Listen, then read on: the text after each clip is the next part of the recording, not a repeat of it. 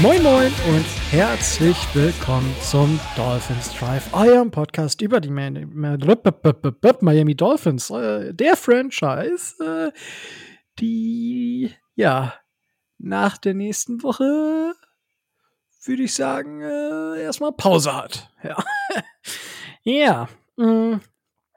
Dazu kommen wir aber dann äh, gleich noch. Ähm, bevor ich jetzt die anderen begrüße, äh, gibt es noch ein paar Worte von, von der Seite, von unserer Seite von Dolphins Drive zur letzten Folge. Und zwar, ja, es, haben wir natürlich von euch Feedback bekommen, aber auch allgemein ähm, hätte ich beim Schneiden vielleicht noch ein paar Sachen ver verglimpflichen können. Aber natürlich ist es ähm, ja bei der Wortwahl und so, wie es gelaufen ist, nicht ganz das Niveau, was wir uns vorstellen, beziehungsweise was wir selber auch von uns äh, abverlangen. Das wollen wir nur noch mal klargestellt haben und dass wir äh, ja, von, von manchen Aussagen sowieso distanzieren und natürlich, falls sich irgendwer beleidigt gefühlt hat oder beleidigt fühlt, dann tut uns das natürlich leid.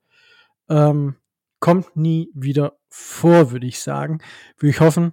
Man kann natürlich nie ahnen, was, was die Gäste sagen, aber in der Regel funktioniert das ja. Das war jetzt halt einmal ein bisschen doof, aber das wollten wir euch noch gesagt haben. Und äh, ja, wenn es heißt Dolphins Drive, dann heißt das, ich mache den ganzen Bums hier nicht alleine, sondern der Micho ist heute wieder mit dabei. Moin, Micho. Hallo, hallo. Wundervoll. Und äh, der Tobi hat es heute leider nicht schaffen können, aber ihr kennt das Spiel, wir spielen gegen die Patriots und äh, ihr kennt eigentlich so die Star, die, die Standardbesetzung, ja. Der David kommt, wenn wir gegen die Bills spielen, bei Gang Green kommt inzwischen immer wer anderes. Aber wenn wir gegen die Patriots spielen, dann haben wir natürlich den Frank von den Patriots Hannover zu Gast. Moin Frank.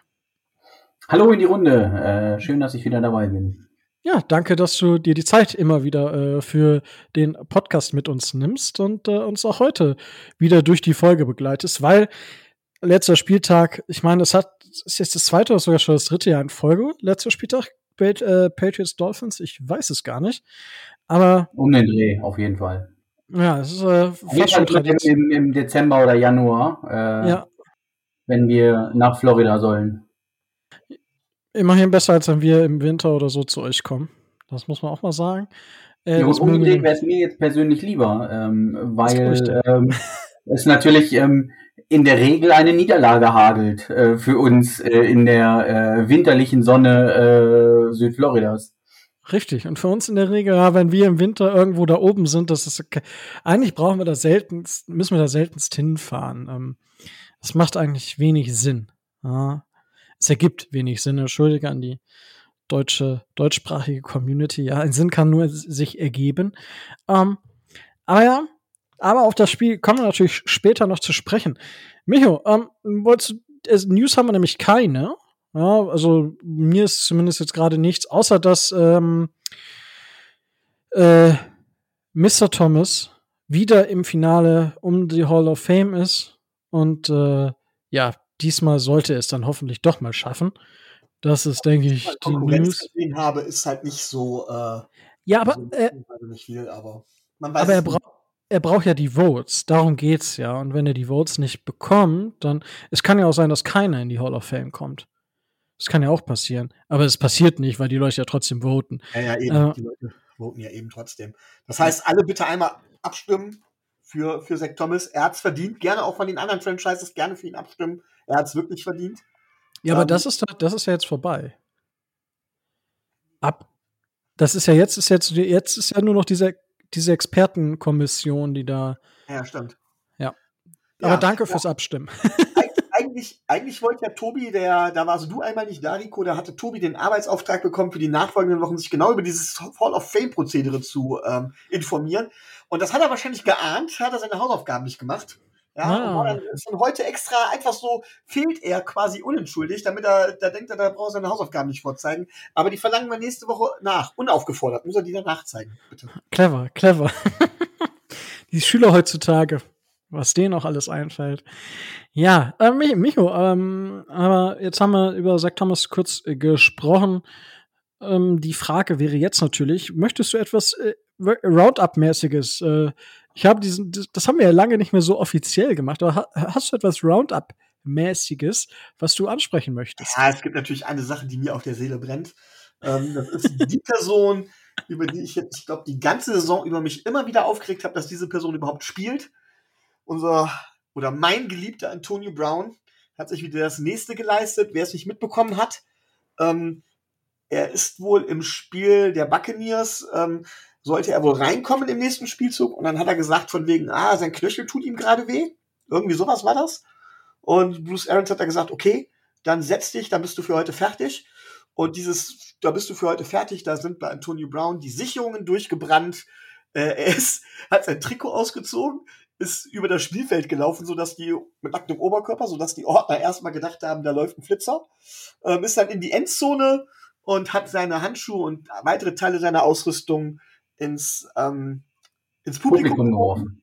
Genau. Ist dann zurück in die Kabine und äh, wurde dann offiziell auf der Pressekonferenz von Bruce Arians entlassen, der die Woche, ich weiß nicht, war das zwei Wochen, drei Wochen vorher, ich weiß es nicht mehr genau, wo er doch ganz klar gesagt hat, naja, Antonio Brown und ich habe zwar vorher gesagt, egal was er sich leistet, ähm, äh, geht er, aber der ist halt, er ist halt zu wichtig für das Team oder er ist, er ist halt gut für das Team und so schlimm wäre das halt doch nicht und so nach dem Motto, was schwert mich mein, schert mich mein Geschwätz von, von gestern, da hatte er dann ja den Impfausweis gefälscht und ähm, wie habe ich es in einem netten Kommentar von, ich glaube, Adrian Franke gelesen, die Buccaneers haben das bekommen, was sie verdient haben für dieses Aufweichen ihres moralischen Kompasses. Sie sind von Antonio Brown vor der gesamten Football-Community, die Football geguckt hat, blamiert worden.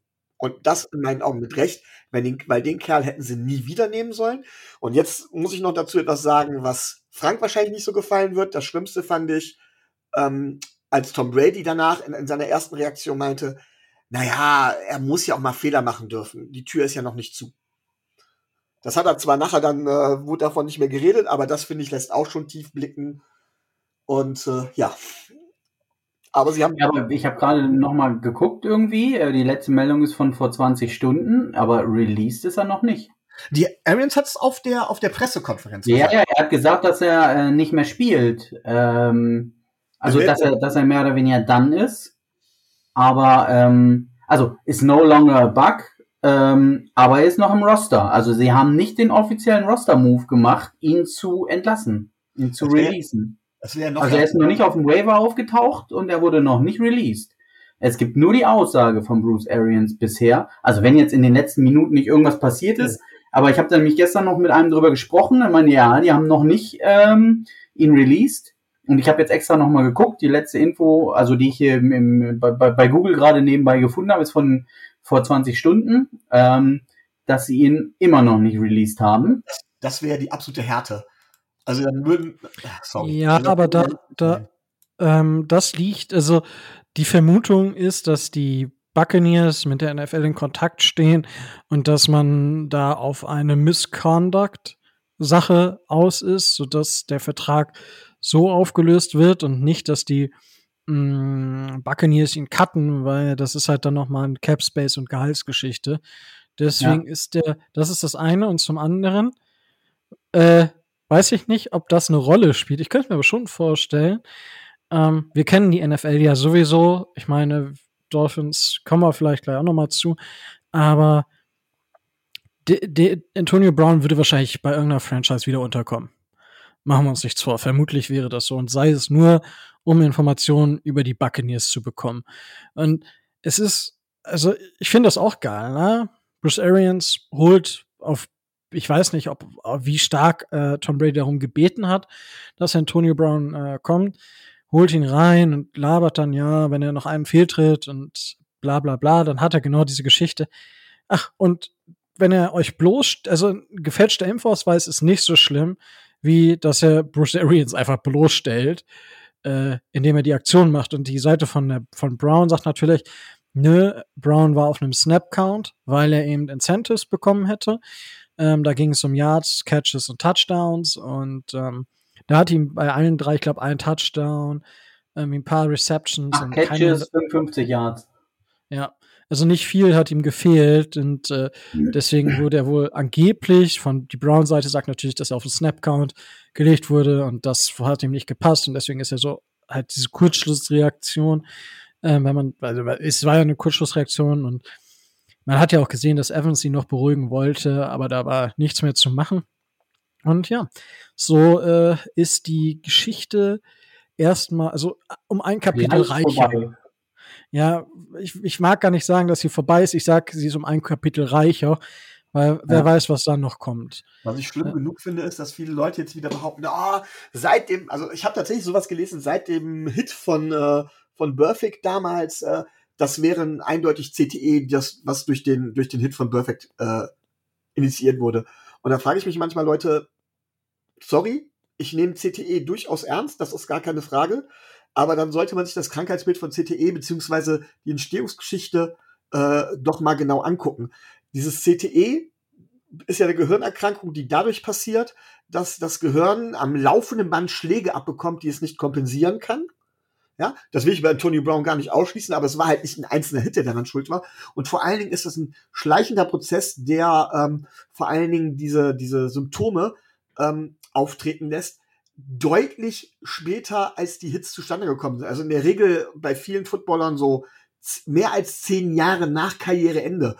Und sorry, wenn ich das jetzt sage, ja, Tony Brown hat in meinen Augen auch psychische Probleme. Ich bin aber kein Psychiater, ich kann das nicht genau beurteilen. Ich glaube tatsächlich, dass es an CTE liegt. In der Hauptsache glaube ich, dass Antonio Brown einfach ähm, weich in der Birne. Schlecht erzogen. Schlecht erzogen, Punkt.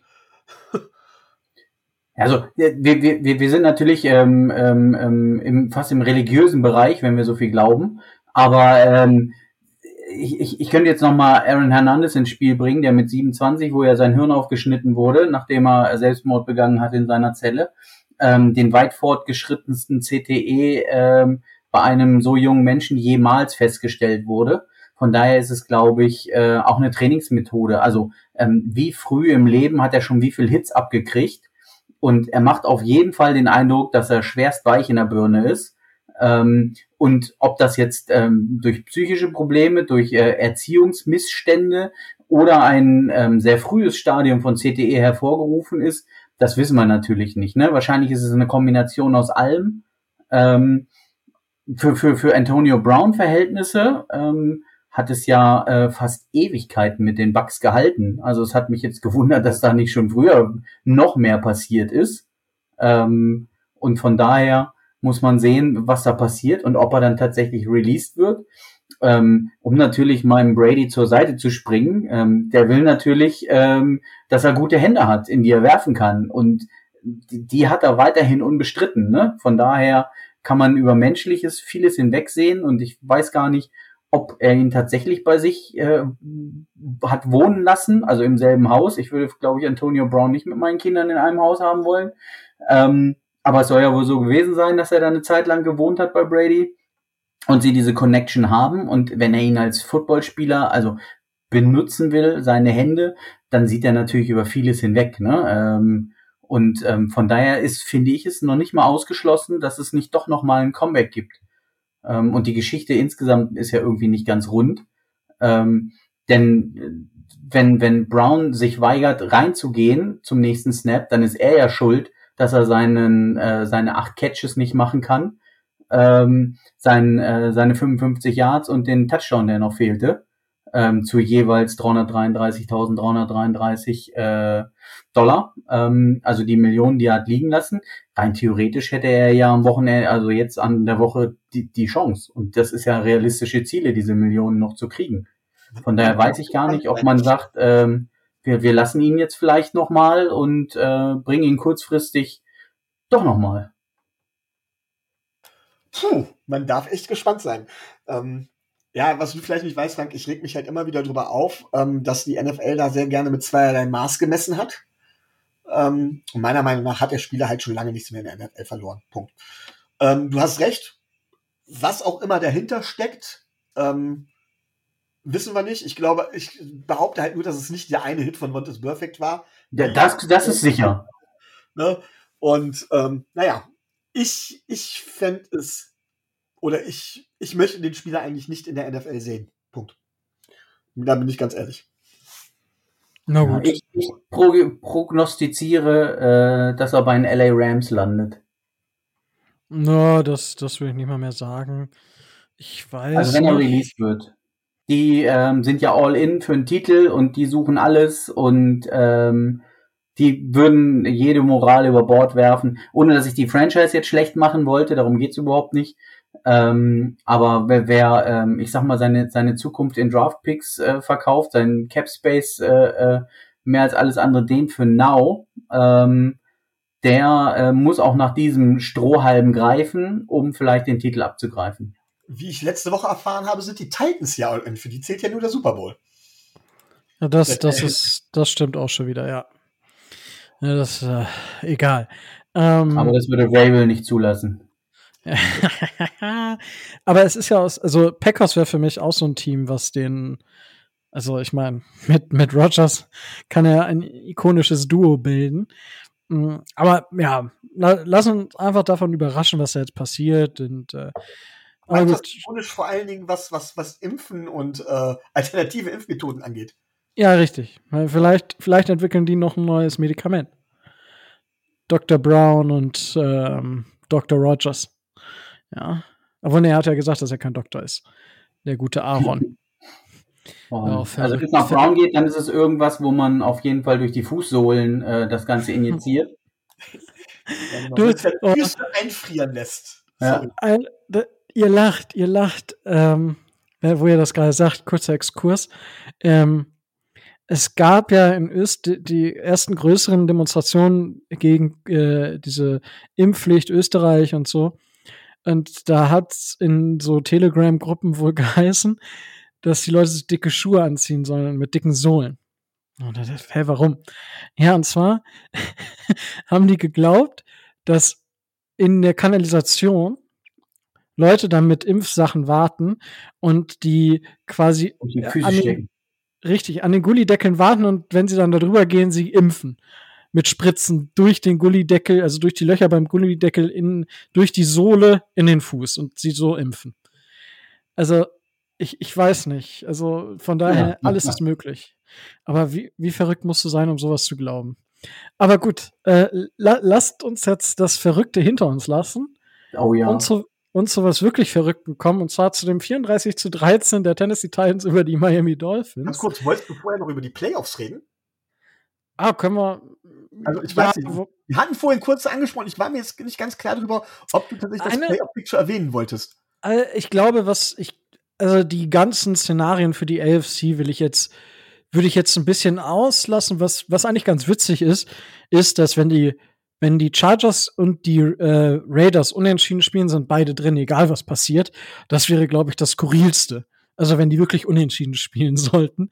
Das wäre äh, witzig, aber da ist es Raiders und Chargers eigentlich so, der Winner ist drin, der Verlierer ist draußen. Also die Chargers sind sicher raus, wenn sie verlieren.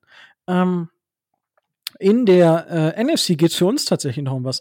Und zwar ähm, sollten die New Orleans Saints gewinnen, dann sind sie noch nicht sicher in den Playoffs, glaube ich. Nein, und nee, zwar die 49ers müssen verlieren. Also die, die 49ers, wenn sie gewinnen, sind sie sicher drin. Wenn sie verlieren und Richtig. die Saints gewinnen, sind die Saints drin. Richtig, und das wäre für uns gut, weil dann wäre der Draft-Pick definitiv ähm, maximal 18, glaube ich. Oder 17. Ich bin mir gerade selber nicht sicher, aber auf jeden Fall wäre er dann weiter in Reichweite für gute Spieler, die, die, die wir dann auch noch kriegen, aber vielleicht auch in der Reichweite eines Centers. Schauen wir einfach mal. Ähm, ja, das, das dazu. Alle anderen Geschichten, Tennessee Titans, wenn die gegen die Texans gewinnen, dann ist, sind die Titan- Titans der First Seed. Auch absurd. Ja, aber hey, wir haben ja gegen das beste Team, das erste Team, nicht das beste, sondern gegen das erste Team der AFC verloren. Ja, Micho. Na, ich habe schon gesagt, 34 zu 3 verloren. Ähm, wir haben gegen unseren alten Quarterback gespielt, der immerhin 18 Passversuche hatte. Ähm, ja, wie fandst du das Spiel? Also erstmal grundsätzlich als neutraler Beobachter war es kein gutes Spiel.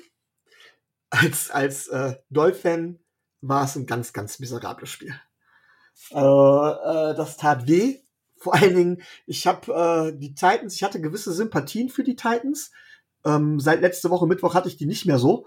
Und ähm, habe eig mir eigentlich gewünscht, von wegen, dass wir da doch den Titans ordentlich ein Bein stellen.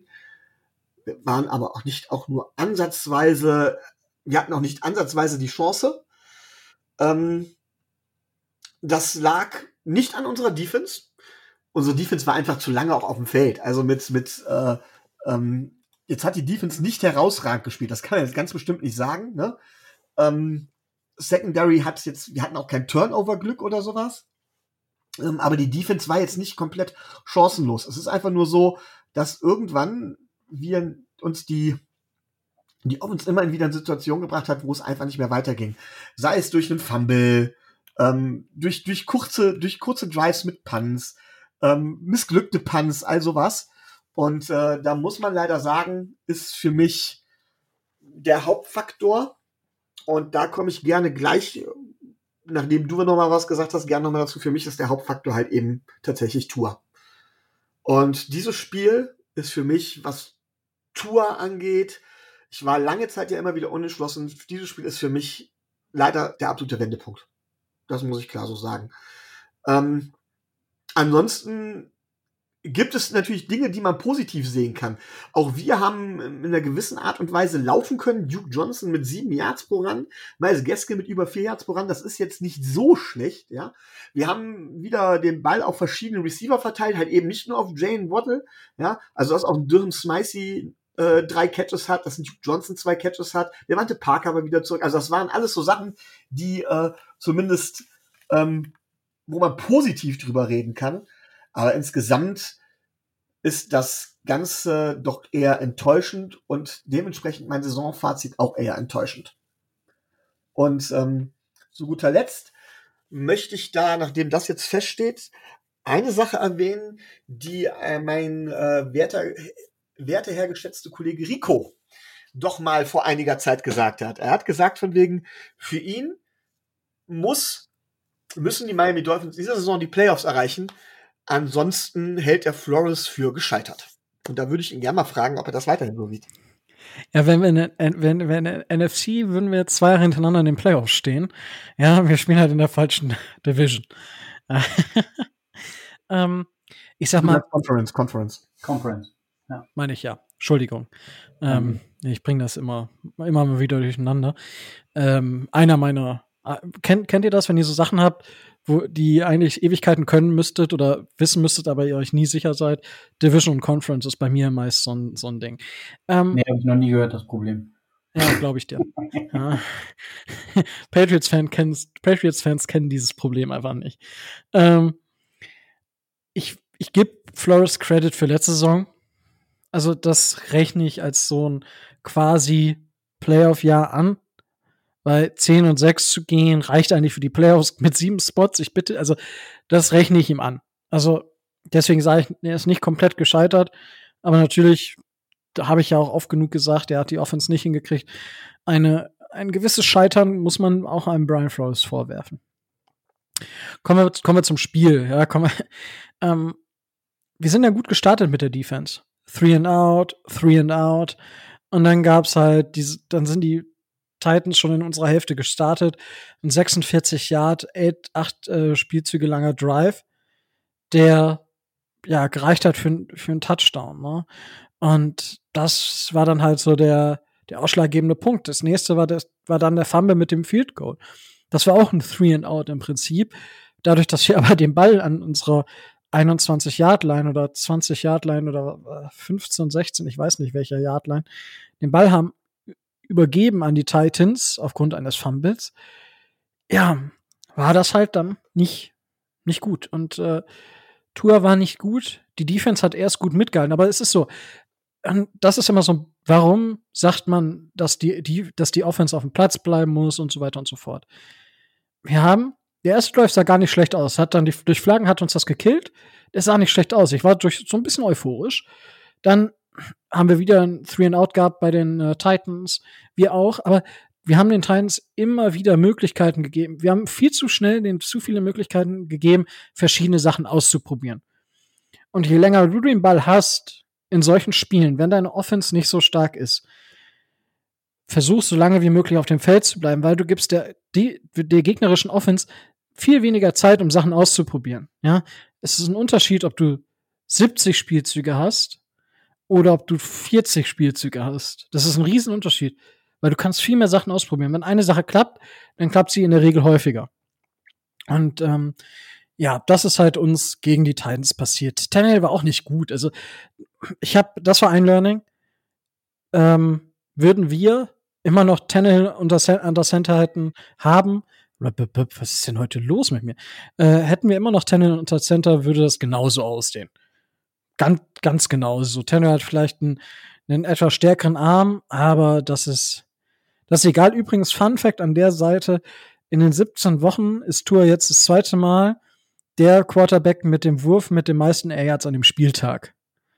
So, das, das zeigt eigentlich, Tour hat einen Arm, aber das heißt nicht, dass er einen starken Arm hat. Das heißt nur, er kann den Ball einmal pro Spiel weit werfen. Wenn man sagt, er hat einen starken Arm, dann heißt das vor allem, dass er auf regelmäßiger Basis Bälle auch mit Zip und Bälle auch über längere Distanz als sechs, sieben Yards werfen kann. Und das ist ja das, was wir bei Tour immer so in Frage stellen. Das, das nur mal kurz dazu, was das, was, was ich dazu sage, beziehungsweise wie ich das meine. Die Offense war hat nicht funktioniert. Da hat gar nichts gepasst, außer die, das Run-Game. Duke Johnson, das ist das, was ich nicht verstanden habe. Wenn Tour, und Tour hatte massiv Probleme, warum unterstützt, warum dann lass den Ball mehr laufen? Dann wirf nicht 40 Mal. Dann lass Duke Johnson 10 Mal den Ball mehr laufen. Er hat ja sieben Yards. So, er hat halt, das muss man auch sagen, er hat sieben Runs gehabt. Sieben. Für 49 Yards. Davon waren drei für, also zwei für null und einer für ein Yard. Die anderen waren halt dann für die restlichen 49 Yards. Also vier, Jahr, vier Läufe für 49 Yards waren das dann im Prinzip. Das ist gut. Und das hätten wir wahrscheinlich einfach mehr einbauen müssen. Ähm, nicht, dass es das Passspiel besser gemacht hätte oder die Drops verhindert hätte.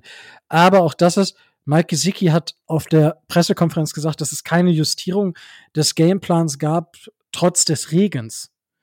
Also, das war für mich auch so ein Ding, wo ich dachte, what the heck? Die Tour ist, was die Ball Security angeht, nicht besser als Danny Dimes, also Daniel Jones von den Giants. Das ist erschreckend. Ja, er, wie viele Bälle er da verloren hat. Das Ding, ähm, wo Duke Johnson den recovered, da, das ist sein Ding. Ja, das ist nicht das Ding vom Center gewesen. Dann, das, wo er da versucht zu werfen, Flutschfinger. Das, äh, oh, und das war wirklich ein Spiel, wo man sagen, das könnte der ausschlaggebende Punkt gewesen sein, wo die Kollegen im Front Office sagen, okay, wir klopfen vielleicht mal bei anderen Franchises an. Könnte sein. Es gibt mehrere Möglichkeiten, wie man den, wie man bei den Dolphins weitermacht, aber dazu kommen wir wahrscheinlich in den nächsten Wochen im Podcast. Die Defense grundsätzlich war erst gut, aber dadurch, dass die Offense den Ball immer so früh und mit guter Feldposition abgegeben hat, war irgendwann auch nichts mehr zu, zu, zu holen. Jevin Holland war, fand ich wieder sehr, sehr gut. Also hat quasi seine Rookie-Saison bestätigt. Ist für mich, also wenn wir ein bisschen in All-Pro und All-Rookie-Richtung äh, gucken, auf jeden Fall im All-Rookie-Team. All-Pro-Team hat er zumindest eine Diskussion, sollte eine Diskussion sein. Nicht, dass er da reingehört, aber er sollte eine Diskussion sein. Ähm, was uns gefehlt hat, wir haben keinen Druck auf Tennel geben können. Das hat uns nachher in der Defense gekillt. Und ähm, ja, wir haben einfach kein, kein Mittel gefunden. Flores war richtig sauer. Tour hat einige offene Würfe verpasst und das war, hat Flores ihm auch mal einmal spüren lassen an der Sideline. Er hat Boyer einmal richtig, ich glaube Boyer war es oder war es, äh, ähm, ich bin mir gerade nicht sicher, wer es war. Den hat er richtig an der Sideline zur Sau gemacht. Also Flores war richtig, richtig pisst. Und das zu Recht die Leistung, die, die Dolphins da abgerufen haben, war, das hat mich an, ich weiß nicht, Micho, wie es dir ging, ähm, mich hat's nach, nach dem, unseren dritten Drive, unserem dritten Drive, wow, ähm, hat's mich an das, an das Spiel letztes Jahr gegen die Bills erinnert. Das, die, die Playoffs on the line und wir verkacken es einfach gnadenlos. Also so ging's mir irgendwann so, so kurz vor der Halbzeit, wo es noch gar nicht, wo, wo noch alles möglich war. Aber da war für mich, okay, das wird wahrscheinlich genauso wie gegen die Bills. That's it. Ich weiß nicht, Micho, wie, wie ging es dir da, also vom Gefühl her? Also ich habe es irgendwie schon in der ersten Halbzeit habe ich das Gefühl gehabt, dass wir und ich will jetzt gar nicht mal sagen, dass das ein Mentalitätsproblem ist, weil da wird ja immer ganz schnell behauptet, oh hier Team mit einer schlechten Mentalität und wenn es um was geht, versagen sie oder sonst was. Nee, das glaube ich gar nicht tatsächlich. Und das ist das Bittere, ist es in meinen Augen ein Qualitätsproblem gewesen. Ähm, ich habe nie im Leben das Gefühl gehabt, dass die Offense noch umschalten kann. Und ähm, du hast es gerade eben gesagt, mit von wegen, dass die Defense das, äh, ähm, dass, die, dass die Offense das ausprobieren kann. Das nächste ist aber auch ähm, ganz klar, eine Defense. Defense ist tatsächlich anstrengender zu spielen als Offense. Ähm, einfach weil du nicht genau weißt, was passiert. Es ist eine absolute Hochkonzentrationssache im Gegensatz im Vergleich zu der Offense noch. Weil die Offense weiß halt vorher, was passieren kann. Die Defense weiß es eigentlich nicht. Die Defense muss also hochkonzentriert sein und muss dementsprechend auch von der Reaktion her körperlich extrem schnell reagieren. Das heißt, man spielt nochmal auf einem körperlich anstrengenderen Level und das hält man einfach nicht so lange durch. Und die Offense kann es auch noch steuern. Die Offense kann steuern, wann sie das Tempo anzieht, wann sie der Defense Luft gibt, wann sie der Defense weniger Luft gibt, wann sie selber Luft, Luft braucht. Das wird, wie gesagt, alles von der Offense gesteuert. Die Defense hat keine Möglichkeit mehr zu steuern, außer dass sie die Verletzung vortäuschen oder sowas.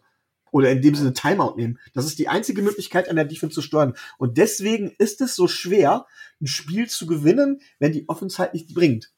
So, und in dem Spiel hätten wir tatsächlich etwas von Tour gebraucht. Wir hätten gebraucht, dass Tour etwas kreiert, dass Tour etwas macht. Denn unser unser ursprünglicher Gameplan oder das, was wir die ganze Saison immer wieder gemacht haben, mit den Pässen auf Waddle und dann Yards after Catch, war halt sehr schnell klar, dass das nicht funktioniert. Ja, aber es gab weder Adjustments, das stimmt, es gab weder Adjustments äh, von, von Seiten des Coaching-Staff, aber es gab auch kein Mal, dass Tour irgendwie aus der Struktur des Plays ausgebrochen hat, wenn er gesehen hat, dass es nicht funktioniert, oder das Play dementsprechend vielleicht an der Line of Scrimmage schon geändert hat, oder dass er versucht hat, aus einem Broken Play noch irgendwas zu machen. Stattdessen ähm, nimmt er einen Sack, den er hätte bei drei Yards haben können, ja, verlängert er das Play insoweit, dass er nach hinten läuft und nimmt den Sack dann für acht Yards. Und das ist für mich schlechtes Quarterback-Play. Ganz schlicht und ergreifend. Und das hat uns letztendlich dann das Knick gebrochen. Und dementsprechend ähm, letzte Saison bei den Bills hatte ich so ein bisschen das Gefühl, okay, wir haben lange Zeit vielleicht auch über unseren Verhältnissen gespielt oder sowas. Und jetzt kommt einfach ein Gegner, der zu stark ist und da hat man, ist man vielleicht ein bisschen in sich zusammengesagt. Dieses Mal hatte ich nie das Gefühl, dass wir irgendwie nah dran waren, am Sieg zu schnuppern, auch wenn es ergebnismäßig noch drin gewesen wäre, aber leistungsmäßig halt nicht. Ja, also für, für mich war es auch einfach die Offense. Und du hast es mit der Defense, haben wir jetzt auch, ja, ich denke, gut genug abgekaspert. Aber was interessant ist, äh, kaum sind wir ausgeschieden. Äh, ich habe diese Woche alleine vier, fünf Benachrichtigungen über Sean Watson erhalten. Ich weiß nicht mehr.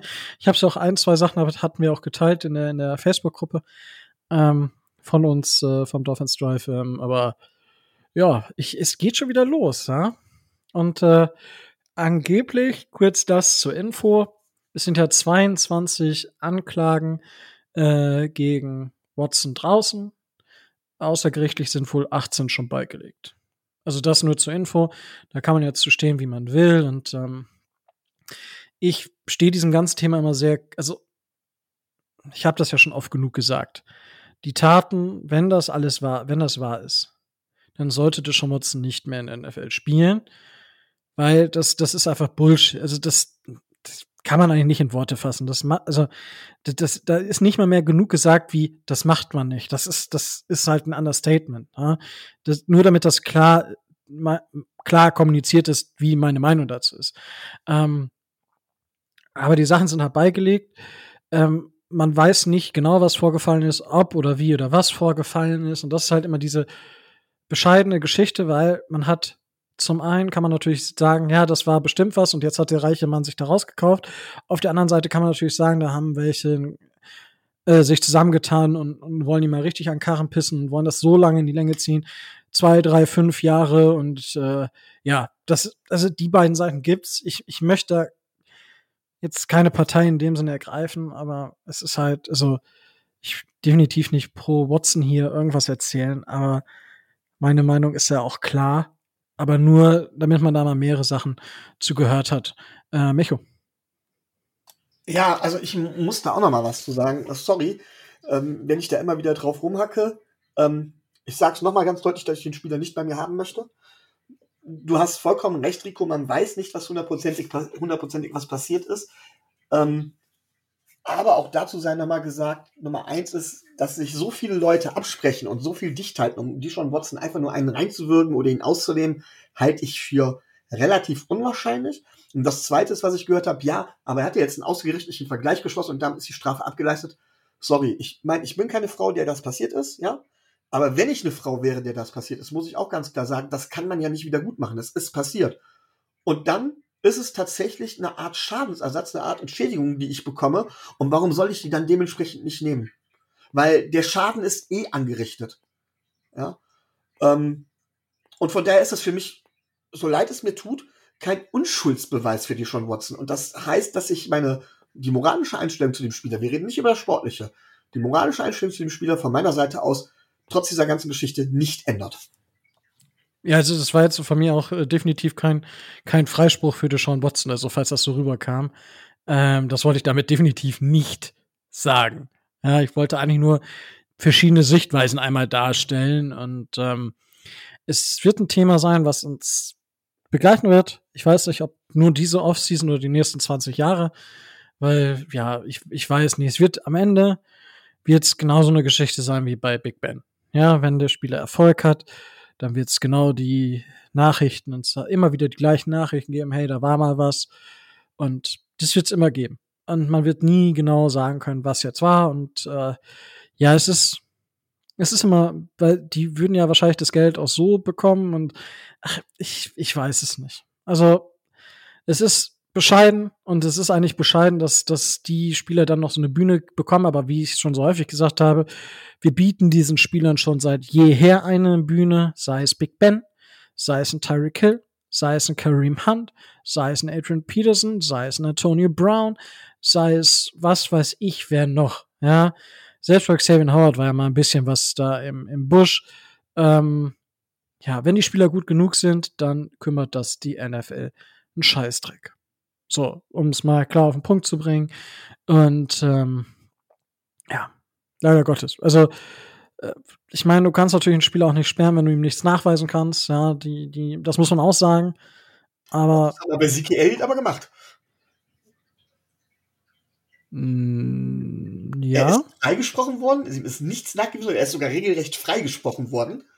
Und trotzdem hat die NFL ihn gesperrt. Ja, aber du kannst ihn nicht raus, also ja, also, ja, nee, ist richtig. Ist richtig, habe mich falsch ausgedrückt. Du kannst ihn halt nicht aus der NFL rausschmeißen. So, also Lifetime-Ban-mäßig. Also das, das funktioniert nicht. Aber natürlich, das ist ja, das ist ja auch ein Ding, was öfter passiert ist, dass ein Spieler freigesprochen wurde, aber dann von der NFL noch eine, eine Strafe bekommen hat oder halt eine Sperre, weil das, das Ansehen der NFL ja beschädigt hat, whatever. Aber ja, ich bin, ich bin gespannt, wie es weitergeht. Und ähm, nachdem 18 von 22 außergerichtlich jetzt schon sich geeinigt haben, ich, ich weiß nicht, wel welche genau.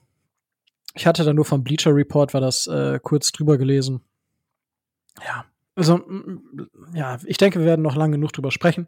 Das nur schon mal, ja, als Evergreen sozusagen. Ja, ich glaube, für uns in Deutschland ist das auch immer ganz, ganz schwierig, alles nachzuvollziehen ähm, weil da ja ein komplett anderes Rechtssystem und gegebenenfalls auch anderes Rechtsempfinden hintersteckt. Also ich glaube, in Deutschland würde sowas ganz anders laufen und da könnte man sich auch mit Geld dann nicht die Dinger da irgendwie ähm, freikaufen, ähm, ohne dass ich jetzt äh, in Richtung Vorverurteilung gehen will oder sonst wie.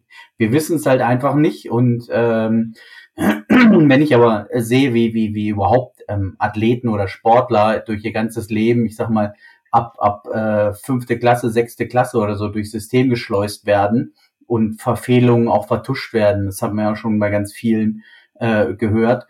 Ähm, dann sind die irgendwann in einer Parallelwelt und glauben, sie sind jenseits des Rechtssystems und können sich mehr oder weniger alles erlauben. Und das ist ganz allgemein gesprochen und nicht auf Deshaun Watson oder sonst irgendwen speziell projiziert. Und ähm, für uns als, als, als Deutsche, als, als Mitteleuropäer ist es, glaube ich, unheimlich schwierig, überhaupt die Problematik nachzuvollziehen, ähm, was, was da ähm, jetzt wo abläuft und, und wer wo freigesprochen wird und sich freikaufen kann und wann er wiederkommen darf. Ähm, deswegen finde ich das Thema so schwierig äh, anzufassen und zu beurteilen.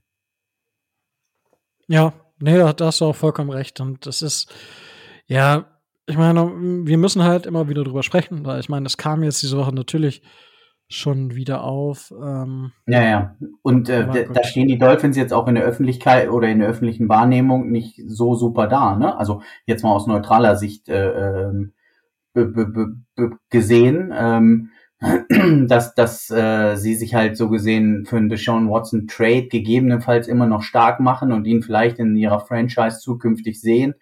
Ähm, da, da müsst ihr das Rechtsempfinden oder das, das ja, Rechtsempfinden ist das Falsche, das Gerechtigkeitsempfinden sagen, ähm, dass das verbrannte Erde ist und dass der Typ äh, nur Ärger bringt und selbst wenn es jetzt alles äh, unter den Teppich gekehrt wird, also mit Schweigegeld sonst wie, ähm, das Ding springt ja wieder aus der Kiste irgendwann in zwei, drei Jahren und dann hast du den Ärger wieder am Hals. Ja gut, das, das weiß ich nicht, weil ich meine, bei anderen Spielern springt es auch nicht mehr aus der Kiste. Aber eine Sache, die man natürlich nicht machen kann, und das ist dann, das ist dann eine kritische Frage. Äh, Brian Flores spricht ja immer so von uh, Mentality und solchen Geschichten. Das ist ja dann einfach nur ad absurdum geführt. Also, wenn du so einen Typen dir ins Team holst, das ist ja dann einfach nur, okay, das kannst du mir nicht von Culture oder sonst was erzählen.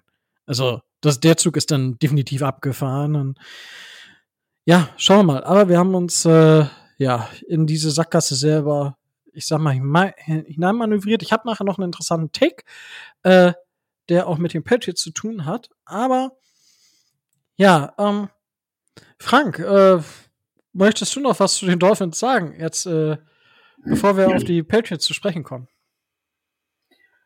Ja, also ich, ich könnte jetzt mal, oder ich möchte ähm, vielleicht noch mal ein, ein, ein Stück weit zurückkommen auf, auf unser Woche 1 Gespräch. Ähm, da habe ich die äh, Dolphins ja eher auf äh, drei, wenn nicht auf vier gesehen in unserer ähm, Division. Ähm, dass es keine so erfolgreiche Saison wird. Ähm, ich hatte gleichermaßen Angst wie auch Hoffnung, dass ihr gegen die Titans gewinnt. Ähm, weil auf der einen Seite will man natürlich dieses sportliche Duell, wo es um alles geht. Ähm, wie gesagt, unsere ähm, Dezember, Januar ähm, Statistik in Miami ist äh, fürchterlich. Von daher äh, hat die Angst ein wenig überwogen ähm, und ich bin ganz froh, dass es jetzt nicht mehr um die Wurst geht. Zum anderen habe ich gehofft, dass das Spiel nicht rescheduled wird äh, und wir auf dem 19 Uhr Slot bleiben. Das hätte mir am aller, allerbesten gefallen. Von daher ärgere ich mich jetzt eigentlich, dass es trotzdem rescheduled wurde. Aber jetzt greife ich vor. Und wenn ich jetzt aber auch mal ähm, zurückkomme, also so sehr ich mich gefreut habe, dass jetzt da so eine äh, sieben Spiele ähm, Siegesserie war, ähm, muss man natürlich auch ein bisschen gucken, ähm, gegen wen es ging. Also das war ja, ich sag mal, in der Regel äh, Top 10 Picks des nächsten Drafts. Das heißt, ähm, eher Fallobst der Liga. Ähm, die einzigen, die man geschlagen hat, ähm, die zumindest auf der äh, Playoff Bubble mittanzen, sind die Ravens. Ansonsten ging es gegen die Jets, die Panthers, die Giants, wieder die Jets und die Saints und davor die Texans. Ähm, und das ist nun alles andere als Creme de la Creme à la Buttercremetorte. Und dass man da ein paar Siege einfährt, ähm, war auch äh, selbstverständlich irgendwie. Ich glaube, ihr habt zwei verloren, äh, die man vom, vom, von vornherein gewinnen sollte, gegen die Jaguars und gegen die Falcons, wenn man sie so sieht. Ähm, und aus meiner Sicht habt ihr eins gewonnen, was ihr verlieren solltet. Das war gegen uns in Woche eins. Und ansonsten ist ähm, die Saison ja für euch ähm, fast perfekt gelaufen. Ihr habt alles gewonnen, was äh, zu gewinnen war. Ähm, ja, also dass man die Bills jetzt nicht unbedingt schlägt, dass man die Colts nicht unbedingt schlägt. Ähm, weil das sind echte Playoff-Contender und ähm, die Titans stehen nicht zu Unrecht an der Eins und ähm, haben somit äh, diesen, diesen Traum ein bisschen platzen lassen, dass man da im Geschäft äh, mitspielen könnte, auf die Saison gesehen und ähm, ja, die, die Saison vorzeitig beendet. Was meinen Bammel ähm, jetzt nicht kleiner macht, weil ähm, ja, ihr immer eure Saison dann damit rettet, dass ihr uns noch einen reinhaut. Und äh, von daher bin ich weiterhin recht pessimistisch, was Sonntag angeht. ja, ähm, wobei ich sagen muss, man muss die Spiele halt einfach auch gewinnen. Ne? Also gerade, es gab genug Teams, die gegen die Jets, gegen die Texans, gegen die Jaguars haben wir auch verloren, aber die genau gegen diese Teams halt eben verloren haben, gegen die Lions. Und das ist halt, das ist für mich dann, wenn du die sieben Spiele in Folge gewinnst, klar, es waren nicht die stärksten Gegner, gar keine Frage, aber wir haben sie halt gewonnen. So genauso wie wir sieben Spiele in Folge verloren haben. Wo das darf dir eigentlich auch nicht passieren. So, und das ist dann natürlich immer so, so ein bisschen so, ja, komm, okay, schwache Gegner. Hm. Und deswegen haben wir uns dann nochmal hinkatapultiert, wo wir dann waren. Und ich sag mal, wenn wir jetzt das nächste Spiel gegen die, wenn wir jetzt am, am Wochenende gewinnen sollten. Was gar keinen Sinn macht für euch. wieso? Naja, dann versaut man sie doch nur in den, den Draftplatz. Den haben wir nicht. Ach, den Pick ja. habt ihr weggegeben? Wir haben nur den 49ers-Pick. Ach so, ach so, ach so. Ja gut. Deswegen dann, ist es uns oh, das ist auch unangenehm für uns. Das ist ja noch ein Grund mehr, dass wir gewinnen wollen. Richtig. Nee, und ähm, das ist halt, äh, dann sind wir bei, bei 9 und 8. Ich meine, das muss sich auf der Zunge gehen lassen. Das wäre die, das wäre das erste Mal seit 19 Jahren, dass die Dolphins zwei Winning Seasons hintereinander haben. Und ich meine, mich und ich hatten beide eine 10-7-Saison getippt. Dann wären wir halt ein, ein Sieg, einen, also ein Sieg-Niederlage Unterschied. Das, das ist vollkommen, vollkommen im Rahmen. Auch Tobi hatte elf Siege getippt. Genau in diesem Fenster bewegen wir uns einfach. Und dass es dann am Ende nicht reicht, das liegt daran, dass in der AFC halt immer alle, dass man mindestens zehn Siege braucht, um in die Playoffs zu kommen. Offensichtlich, ja. Weil ist halt einfach so und in der NFC reichen halt gefühlt sechs ja, ein bisschen NFC-Shaming muss man sein, aber ihr wisst, was ich meine. Da reicht ja, gut, wegen, wegen der NFC East, weil die ja äh, schon alleine den, den, den vierten unter sich ausmachen, einen schicken äh, mit einem ausgeglichenen oder negativen Rekord in der Regel. Diese Saison ist eine Ausnahme, dass die Cowboys äh, ganz gut performen, aber eigentlich, äh, wie oft sind die Giants da mit 8-8 äh, als Division-Sieger reingegangen oder Washington letztes Jahr? Wobei die, die Eagles sind auch schon in den Playoffs, ne? Äh, das ist übrigens, Eagles haben sich gut gemacht. Hätte keiner gedacht, dass die in die Playoffs kommen. Respekt. Respekt. Mm, ja, kommen wir, kommen wir zur Saison der, der Patriots, die für mich ein bisschen besser läuft, als ich es gedacht hätte. Also ich hatte sie schon ein bisschen schwächer als, also natürlich aus unserer Sicht ein bisschen schwächer als uns. Das war ja sowieso die Frage. Viele haben den Patriots so ein bisschen mehr die Edge gegeben, was ja auch vollkommen, vollkommen fair ist. War konnte man auch argumentieren, warum das so ist.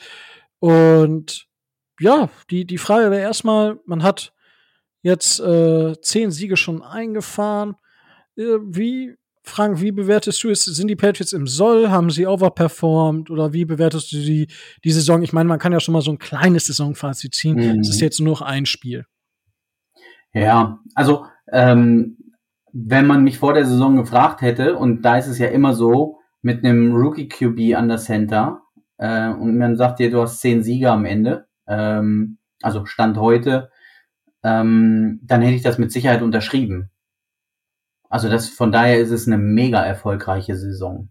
Ähm, das konnte ja in der Form auch keiner ähm, voraussehen, dass ein Mac Jones mehr oder weniger ähm, in 99% der Fälle nicht wie ein Rookie spielt, sondern ähm, ein, ein Veteran Game Manager für uns ist, der die Offense einfach im, im Rollen hält. Ähm, wenn ich wenn ich mir die Spiele angucke, dann gibt es ähm, zwei, die die mir so gesehen, ja was heißt wehtun, aber ähm, ähm, wo wo wir hätten gewinnen sollen aus meiner Sicht. Das ist natürlich weiterhin Woche eins gegen euch ähm, und ähm, ich verstehe weiterhin nicht, wie wir äh, gegen die Saints verlieren konnten, ähm, weil die einfach nicht gut sind diese Saison. Ähm, das war ein, ein schlechtes Spiel von uns.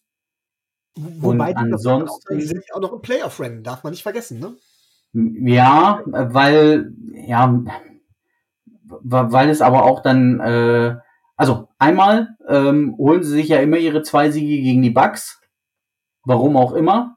Ähm, die geben ja vorher schon auf und, und geben die Punkte äh, an die Saints. Und dann ist es weiterhin ähm, ich sag mal, mit den Panthers und mit den Falcons ähm, jetzt nicht die allerstärksten Gegner. Und wenn du daraus natürlich schon ähm, so gesehen, also die zwei von den Bucks als gegeben nimmst und dann noch äh, gegen die Panthers und gegen die Falcons, ich sag mal, easy die Chance hast, äh, sechs Siege alleine aus der eigenen Division zu holen, dann bist du ja automatisch schon fast im, im Playoff-Rennen.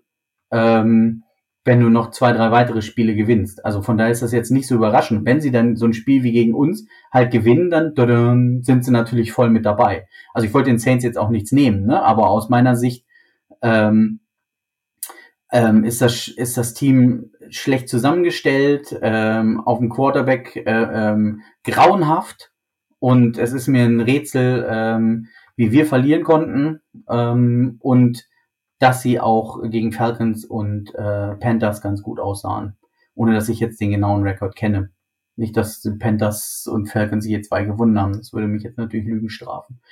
Ähm, aber von daher, aus meiner Sicht halt ein, ein Team, was du auf dem Weg äh, ähm, auch mit einem Rookie-Quarterback, mit dem, mit dem Kader ähm, schlagen darfst. Äh, am Ende des Tages kann jeder jeden immer schlagen in der NFL. Äh, wir sehen's, äh, ihr habt es angesprochen. Äh, Jets haben ein paar gewonnen, ähm, ähm, Jaguars haben mal gewonnen ähm, gegen, gegen Top-Teams. Ich glaube, die Bills haben sie auch geschlagen, neben euch natürlich. Ähm, und ähm, die Lions äh, gewinnen dann auf einmal ähm, solche, solche Spiele und ähm, von daher kann man sich nie sicher sein. Und ähm, gerade dieser, dieser, ähm, ich sag mal, Run ähm, ja, Ende Oktober bis Ende November. Ne? Das war natürlich ähm, ähm, brutal, also bis zur Bye Week. Das, das war einfach äh, wunderschön anzusehen. Ähm, ich könnte jetzt noch mal erwähnen, dass ich ja drüben war, ähm, unter anderem bei, gegen die Browns im Stadion war, äh, dann in Atlanta das Thursday Night Game äh, geguckt habe. Und ähm, da war der Hype auf dem Höhepunkt. Ne? Also zu der Zeit waren wir dann ja auch ähm, der Number One Seed ähm, bevor es in die Bye Week ging. Und ähm, ja, dann kamen unsere Knackpunkte. Ne? Also denn die Colts ähm, oder anders, wir, wir sehen schlecht aus, ähm, wenn der Gegner ähm, die Uhr kontrolliert. Und ähm, das macht man in der Regel mit einem mit einem guten Run Game. Ähm, dann haben wir unsere Probleme. Und ähm, ja, dann muss man halt sehen, wie es jetzt geht. Ich, ich finde, wir haben ganz gut jetzt gegen die Jaguars nochmal, ähm, ich sag mal, zurückgeboxt. Und ähm, jetzt muss man sehen, wie weit es geht. Ähm, ich, ich weiß es gar nicht, was ich mir wünschen soll. Im Moment ist es ja mehr oder weniger, ähm, dass wir gegen die Bills spielen in der Wildcard-Runde, also ähm, wieder zu ihnen müssen. Und ähm, ja, ich, ich, ich weiß nicht, ich habe nicht so richtig Lust auf das Spiel, ist das falsche Wort, weil es würde ja irgendwie bedeuten, dass ich jetzt äh, da nicht in die Playoffs will oder sowas. Aber mir wären jetzt andere Gegner ähm, lieber in der ersten Runde, um mal einen neuen Gegner zu bespielen und nicht wieder gegen die Bills. Ähm, ohne dass ich jetzt sage, dass wir da chancenlos sind oder so. Ne? Also ähm, das wäre ein hochinteressantes Spiel, aber ich habe es jetzt zweimal zu oft gesehen und ich würde mich freuen, ähm, wenn es nicht so kommt. Von daher, wenn wir unsere Niederlage in Miami uns abholen im Dezember, ähm, dann fallen wir wahrscheinlich noch ein bisschen und müssen dann eher gegen die Chiefs oder die, die Bengals äh, spielen, was mir lieber wäre. Aber das ist total persönlicher Gusto ähm, und hat jetzt mehr oder weniger nichts mit unserer Saison zu tun. Um, das abschließende Fazit ist, ähm, ähm, unsere Saison war ähm, überragend. Überragend. Wir, wir waren teilweise der Number One Seed. Ähm, das war unser, un, unser äh, Ceiling, ähm, wo wir gegengeschlagen sind. Ähm, und, und wenn wir zu den, zu den Top drei, vier, fünf in der AFC zählen in diesem Jahr und auch ernst genommen wurden, dann ist das äh, viel mehr, als man nach so einem Umbruch äh, erwarten konnte. Ähm, und von daher bin ich mega zufrieden mit der Saison. Na cool. Und äh, nice, dass du drüben warst. Ähm, ich habe den Schedule der Dolphins so ein bisschen im Auge gehabt für nächstes Jahr. Ah, ich, ich, mal schauen, mal schauen, wie die Situation so ist. Aber klar, ich denke, ihr habt offensiv das rausgeholt, was rauszuholen war. Ich denke, dass, also, ähm, es war schon stark und ja, ähm, gerade euer Laufspiel ist natürlich das, was, was euch da dann zusätzlich am Leben hält, würde ich sagen. Weil also, ähm, ich bin gerade so ein bisschen, man kann ja immer ein bisschen streiten über PFF-Grades, aber tatsächlich sind die Patriots offensiv die Nummer zwei und overall auch die Nummer zwei nach PFF-Grades. Das ist schon stark und Nummer fünf Defense. Das, das sind einfach Zahlen, die kann man nicht wegdiskutieren und ähm, ja, ähm, das, das dazu. Äh, ich glaube, bevor wir jetzt in die Diskussionsrunde gehen, aber also ich, ich glaube, meine, ich weiß nicht, ob mein, ob das nachher große Diskussion auslöst, mein Take, den ich habe. Ich kann auch sein, dass das einfach ein Cold Take ist und alles gut.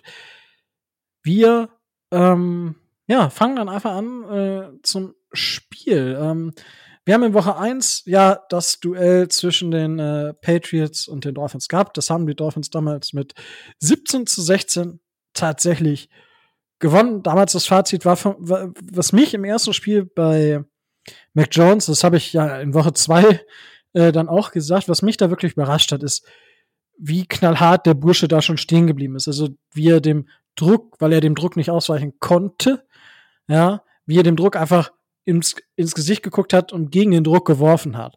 Und das, das hat ja, ich glaube, fünf, sechs Big-Time-Throws gab, was am Ende nicht gereicht hat, aber es war schon impressive. Also es war schon stark, was, was er da gezeigt hat.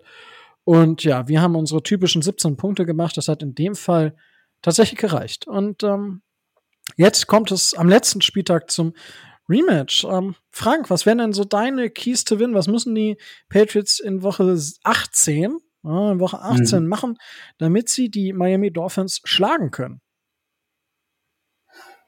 Ja, also mehr oder weniger ähm, das, was wir schon angesprochen haben. Ähm, die Uhr kontrollieren. Die Uhr kontrolliert man mit einem äh, guten Run-Game.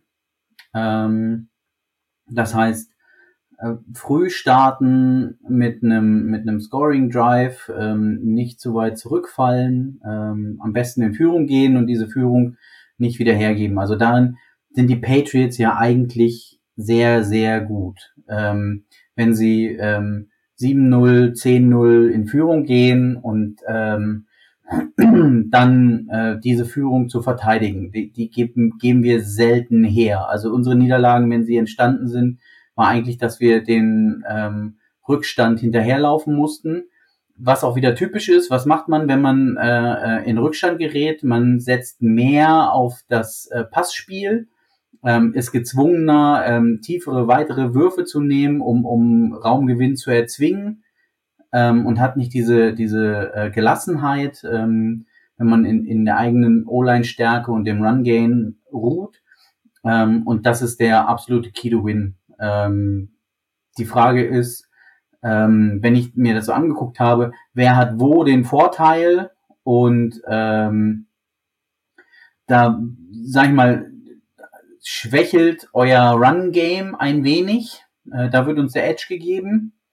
Ähm, dann ähm, schwächelt euer Passspiel ein, also noch weniger, aber immer noch, auch dort sollen die Patriots den Edge haben.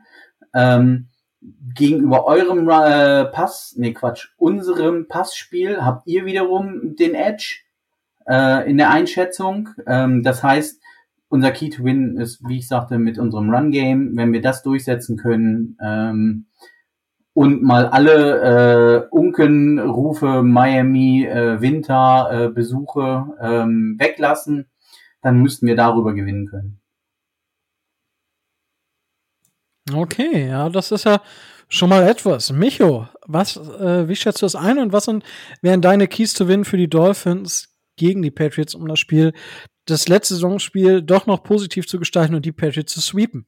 Also, ähm, ich habe ja bisher immer gesagt in der Saison, ähm, ich gewinne gerne, aber ein Sieg ist für mich nicht so wichtig. Wichtiger ist für mich, Tour zu evaluieren. Ich sage, Tour ist evaluiert, jetzt kann es tatsächlich ums Gewinnen gehen. Ähm, da ganz klar, Frank hat es eigentlich auch schon gesagt, ähm, ist tatsächlich, wir müssen die Patriots dazu zwingen, das Spiel gewinnen zu müssen, und zwar mit Hilfe von Mac Jones. Sie dürfen das Spiel nicht kontrollieren, wir müssen, wir müssen die Kontrolle über das Spiel behalten. Das heißt, ähm, ja klar, entweder früh in Führung gehen oder aber sehr, sehr lange Drives äh, hinlegen, dementsprechend, um die Defense auch müde zu spielen. Das können wir auch mit unserem Kurzpassspiel dementsprechend dann machen. Ähm, dann dementsprechend den Druck auf Mac Jones erhöhen, weil dann kommen auch dementsprechend die Fehler. Mac Jones ist auch keiner, der jetzt das Spiel an sich reißt und das Spiel gewinnt. Frank hat es gerade eben sehr schön, sehr schön beschrieben, ähm, nämlich, dass er tatsächlich eigentlich eher ein Veteran Game Manager ist und da in der Beziehung auch besser spielt, als auch ich erwartet habe, wenn ich ehrlich bin.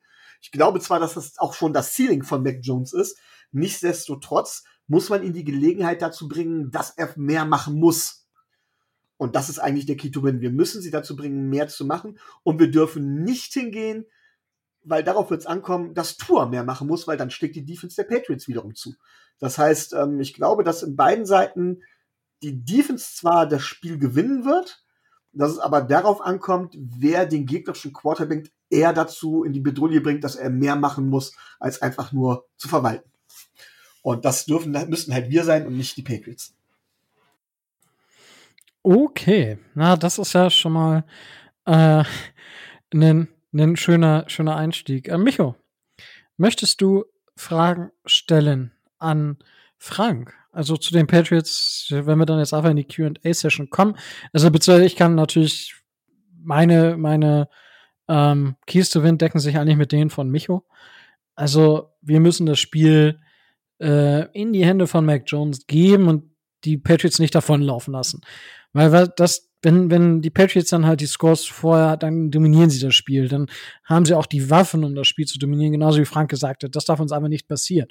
Wenn es das passiert, wenn wir nach im First, äh, ersten Quarter halt mit einem Two-Score-Game zurückliegen, dann mh, hm, ganz, ganz schwierig. Ganz, ganz schwierig. Aber wenn wir es von vorne gestalten, dann denke ich schon, dass da was möglich ist. Ja, so, das wollte ich noch gesagt haben, Micha. Und jetzt hast du natürlich gerne Fragen stellen. Ja, ich habe natürlich mehrere Fragen. Ähm, es ist wahrscheinlich wird Frank auch direkt mehrere auf einmal beantworten. Deswegen fange ich mal mit der für viele Leute unangenehmsten Frage an. Und ich höre Tobi jetzt schon im Hintergrund aufschreien quasi. Ähm, Frank, ihr ja. habt Erfahrung. Würdet ihr mit Brian Flores, würdet ihr Brian Flores zurücknehmen? Jetzt unabhängig davon, ob man im Moment dort auf der Stelle Bedarf hat oder nicht, sondern als, naja, als, als also grundsätzlich also es geht um die Fähigkeiten eines Brian Flores. Sei es, dass er es, äh, dass er irgendwo als Assistant äh, Coach gebraucht wird oder als Coordinator von seinen Fähigkeiten her. Glaubt ihr, dass er dem Patriot was geben könnte, was sie im Moment zum Beispiel nicht haben? Könnten sie Brian Flores tatsächlich gebrauchen? Zum Beispiel, hört sich jetzt blöd an, zum Beispiel, wenn Bill Belichick aufhören würde nur mal so gedacht. Oder wenn Josh McDaniels gehen würde oder wie auch immer, wenn es irgendwo einen Posten gäbe, würdet ihr Brian Flores zurücknehmen und wenn ja, für welchen Posten? Ähm, also generell würde ich das nicht ausschließen, dass wir ihn zurücknehmen würden. Ähm, ich muss ehrlich gesagt ähm, sagen, dass er mir bei den Patriots gar nicht so aufgefallen ist als Coach. Ähm, aber ähm, dass aus dem äh, äh, aus der Ecke der Patriots so gesehen nur positiv über ihn gesprochen wird. Ähm, ich würde ihn ähm, nicht als Head Coach sehen bei uns. Da ähm, da weiß ich nicht, ob ob er ähm, ähm, diesen diesen Patriots Way ähm, und vor allem diesen den den Patriots Tree vielleicht schon genug hochgeklettert wäre, als dass er dort als Head Coach dazukommen ähm, würde wenn Bill Belichick aufhören würde, was ich äh, hier an dieser Stelle ausschließe, ähm, gibt es für mich ähm, zwei Kandidaten, die das übernehmen könnten. Zum einen natürlich Josh McDaniels, ähm, da er jetzt so lange in dieser Funktion des äh, OC schon war und ähm, eben in allem richtig eingebunden ist.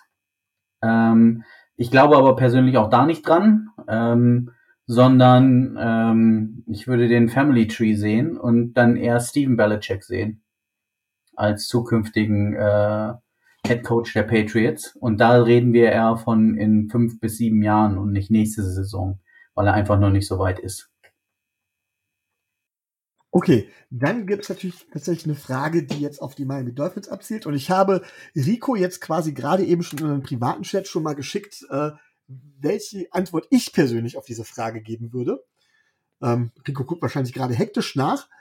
Meine das stimmt. Frage, meine, meine Frage wäre, Frank, äh, worin siehst du denn den entscheidenden Unterschied in der letzten Saison zwischen den Dolphins und den Patriots? Was ist, was ist der, der entscheidende Unterschied gewesen, dass ihr jetzt zum Beispiel sagt, eure Saison ist erfolgreich und bei uns weniger erfolgreich? Woran lag's? Also die, die letzte Saison ist diese Saison, nicht letzte ja, ja, Ja, Entschuldigung. Ja, ich sehe die Saison quasi. Ja, ja alles, alles gut, alles gut. Ich will nur nachfragen, weil wir dann von völlig unterschiedlichen Sachen sprechen. Yeah. Ähm, ich ich habe das ja in, in Woche 1 schon gesagt und das hat dann jetzt nichts mit, mit, mit ähm, Dissen oder sonst wie zu tun, sondern ähm, von meinem Gefühl her steht ihr an einer ganz anderen Stelle äh, in, im, ich sag mal, im, im Kaderaufbau ihr wart schon mal weiter und habt dann mehr oder weniger auch einen Rückschritt gemacht. Ähm, auch weil so gesehen ähm, auf der Quarterback-Position ihr euch mehr Probleme gemacht habt als nötig. Also ich habe zum Beispiel auch diesen Trade Talk nicht verstanden. Ähm, wenn man sich für Tour entschieden hat, dann hätte man stärker hinter ihm stehen müssen. Und ähm, das ist, glaube ich, ähm, die größte Schwäche ähm, oder der größte Unterschied. Ähm, die, die Patriots strahlen einfach diese Ruhe aus, ähm, in der sich auch Mac Jones entwickeln konnte. Also ich weiß, dass egal was Mac Jones gemacht hätte, äh, niemals durch die Presse irgendwie gegangen wäre, dass Mac Jones ein Fehlgriff wäre oder sonst was, sondern äh, man hätte ihn erst aufs Feld geschickt, wenn er tatsächlich soweit ist. Und das war, ähm, wir haben ja die Saison immer noch mit Cam Newton versucht zu starten, ähm, damit man ihm eben diese Ruhe gibt. Und er hat sich im Camp an Cam vorbeigekämpft ähm, und hat sich diesen Spot äh, ähm, verdient. Und ähm, ein, ein, ein Patriots-Umfeld hätte niemals ihn starten lassen, wenn sie nicht davon überzeugt gewesen wären, dass er dem Druck standhalten kann. Und ähm, das ist, glaube ich, einer der Riesenunterschiede.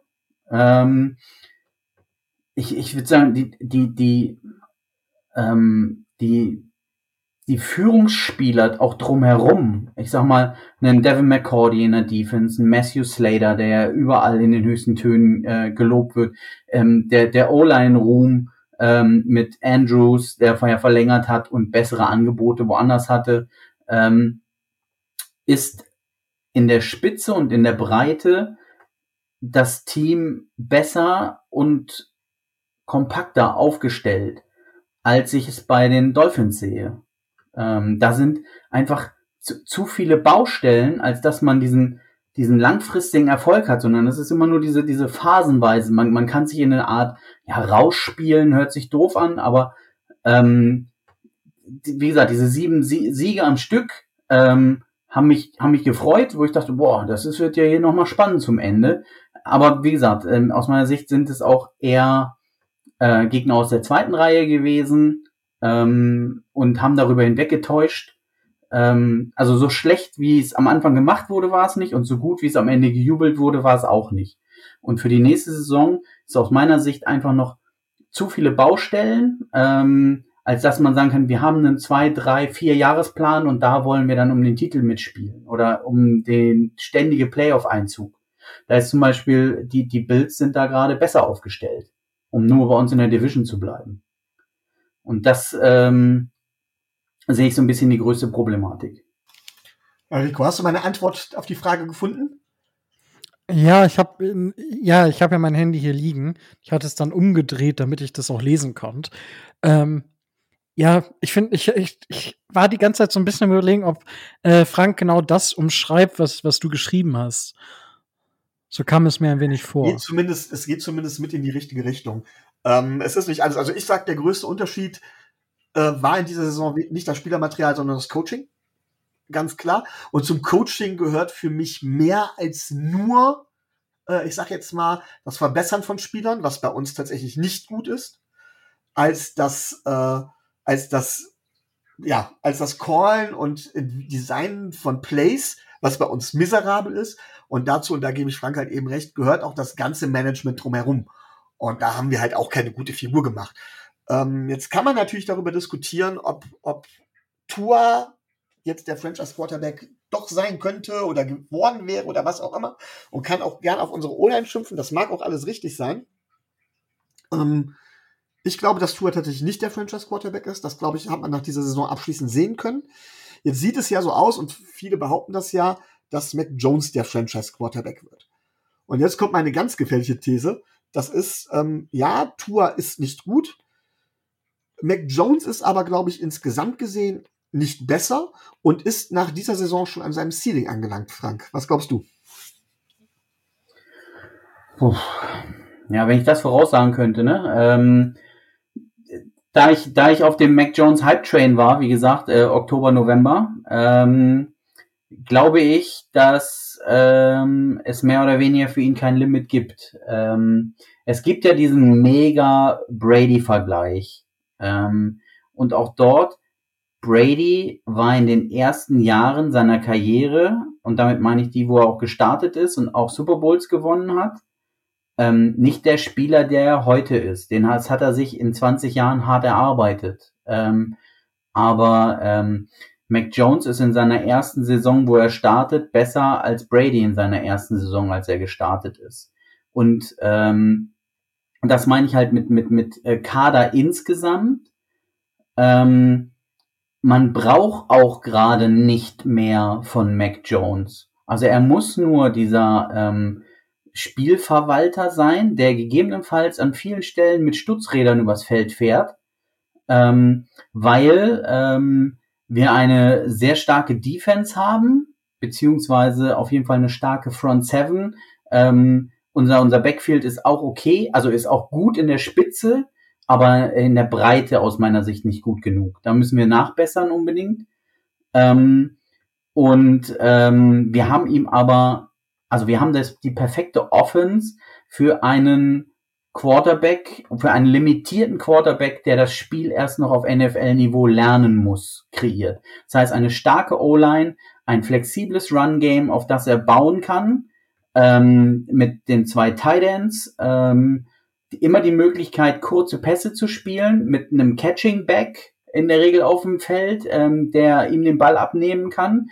Und dann dazu mit unserer Schwachstelle in der Offense, den Wide Receivern, die aber immer noch solide genug sind, um ausreichend Bälle fangen zu können, damit er gut aussehen kann in vielen Situationen. Und mehr braucht es dann nicht. Ähm, da kann ein Trevor Lawrence ähm, Jahrhundert- oder Jahrzehnt-Talent oder bestes Talent seit, äh, ähm, na, wie heißt er von Colts? Ähm, Name ist gerade weg. Andrew, Andrew Luck. Andrew Luck. Ähm, sein. Ähm, man sieht, wenn er in einer shitty Franchise einfach nur auf die Fresse kriegt, ähm, dann kann er sein Spiel nicht ähm, ähm, ähm, aufziehen, wie am College, wo er in einem Top-Programm war, ähm, wo er seine Ruhe hatte. Ähm, und das kann so eine Karriere entscheidend beeinflussen, äh, weil es das Selbstbewusstsein kostet und er den nächsten Step nicht machen kann.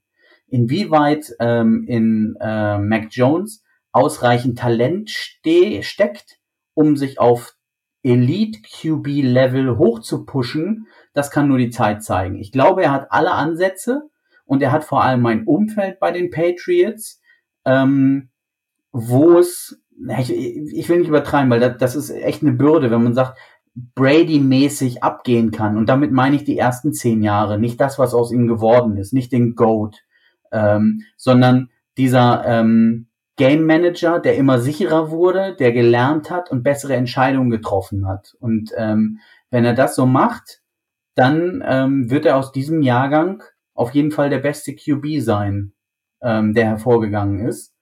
Ähm, und da ist eigentlich Trevor Lawrence vom, vom Talent her ihm haushoch überlegen.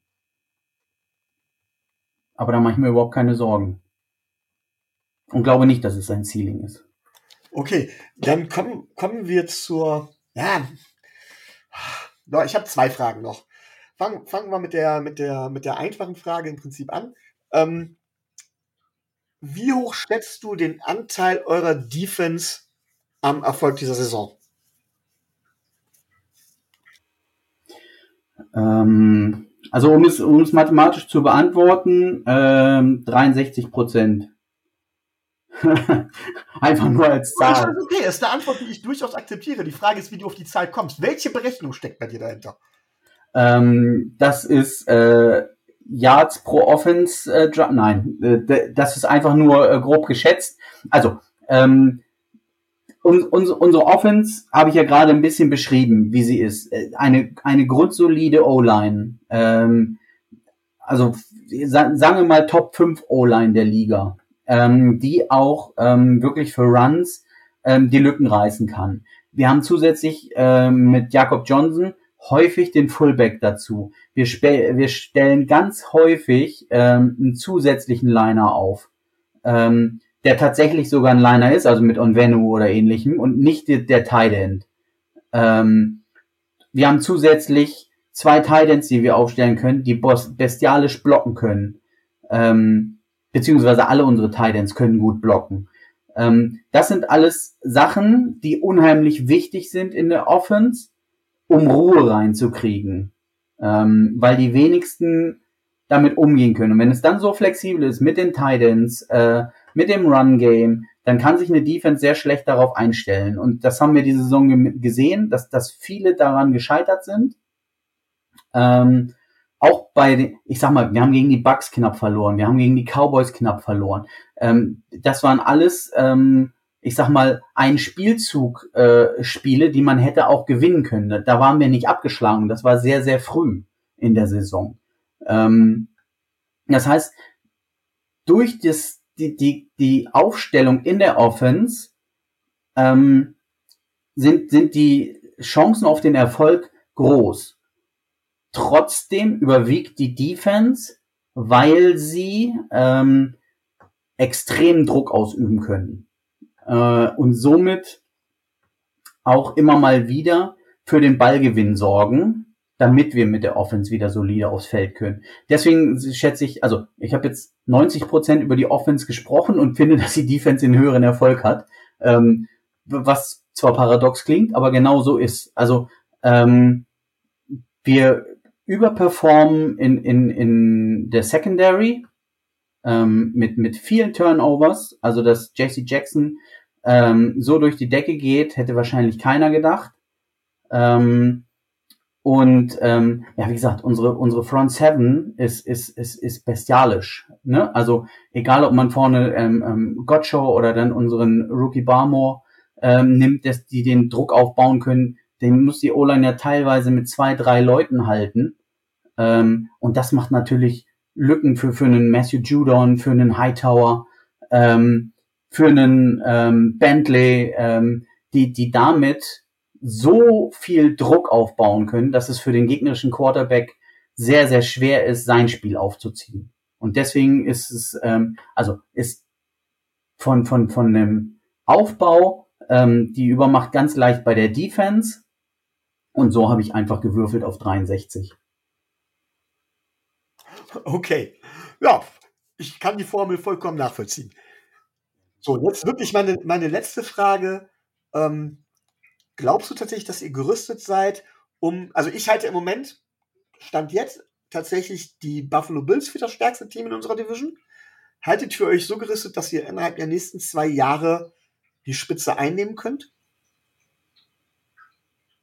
Ja, ähm, sagen wir so, ich, ich möchte diese Saison nicht, also ich, ich glaube nicht, dass wir dieser Number One Seed sind.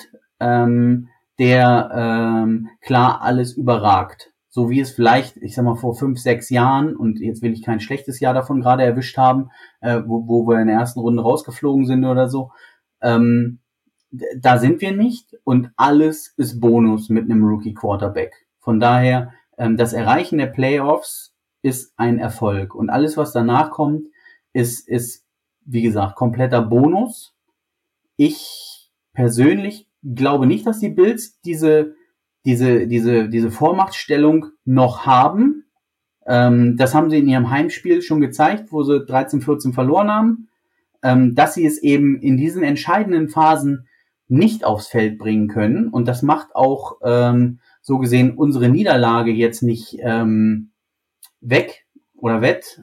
Ähm, die 33-21, ähm, also vorletzte Woche.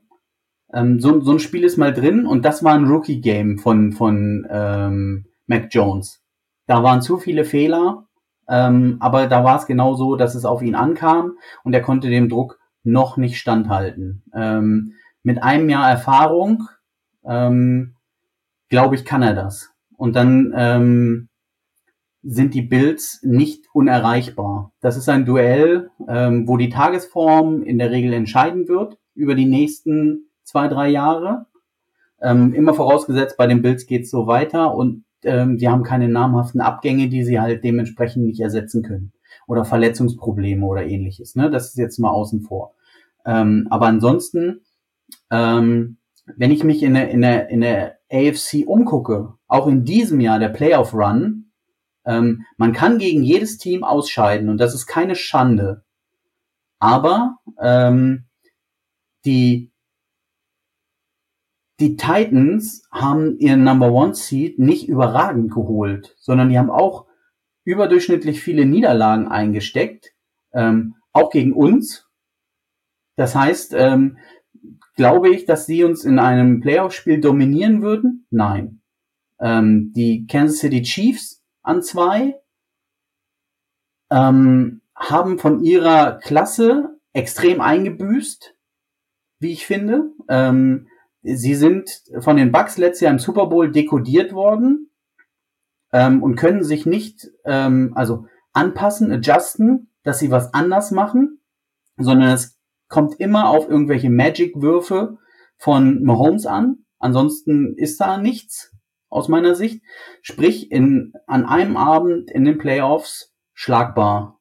Ähm, die Bengals, ähm, tolle Offensivmannschaft, aber insgesamt als Team nicht reifer als die Patriots. Würde ich jetzt auch nicht unbedingt vor Angst haben. Und dann kommen schon die Bills an. Vier.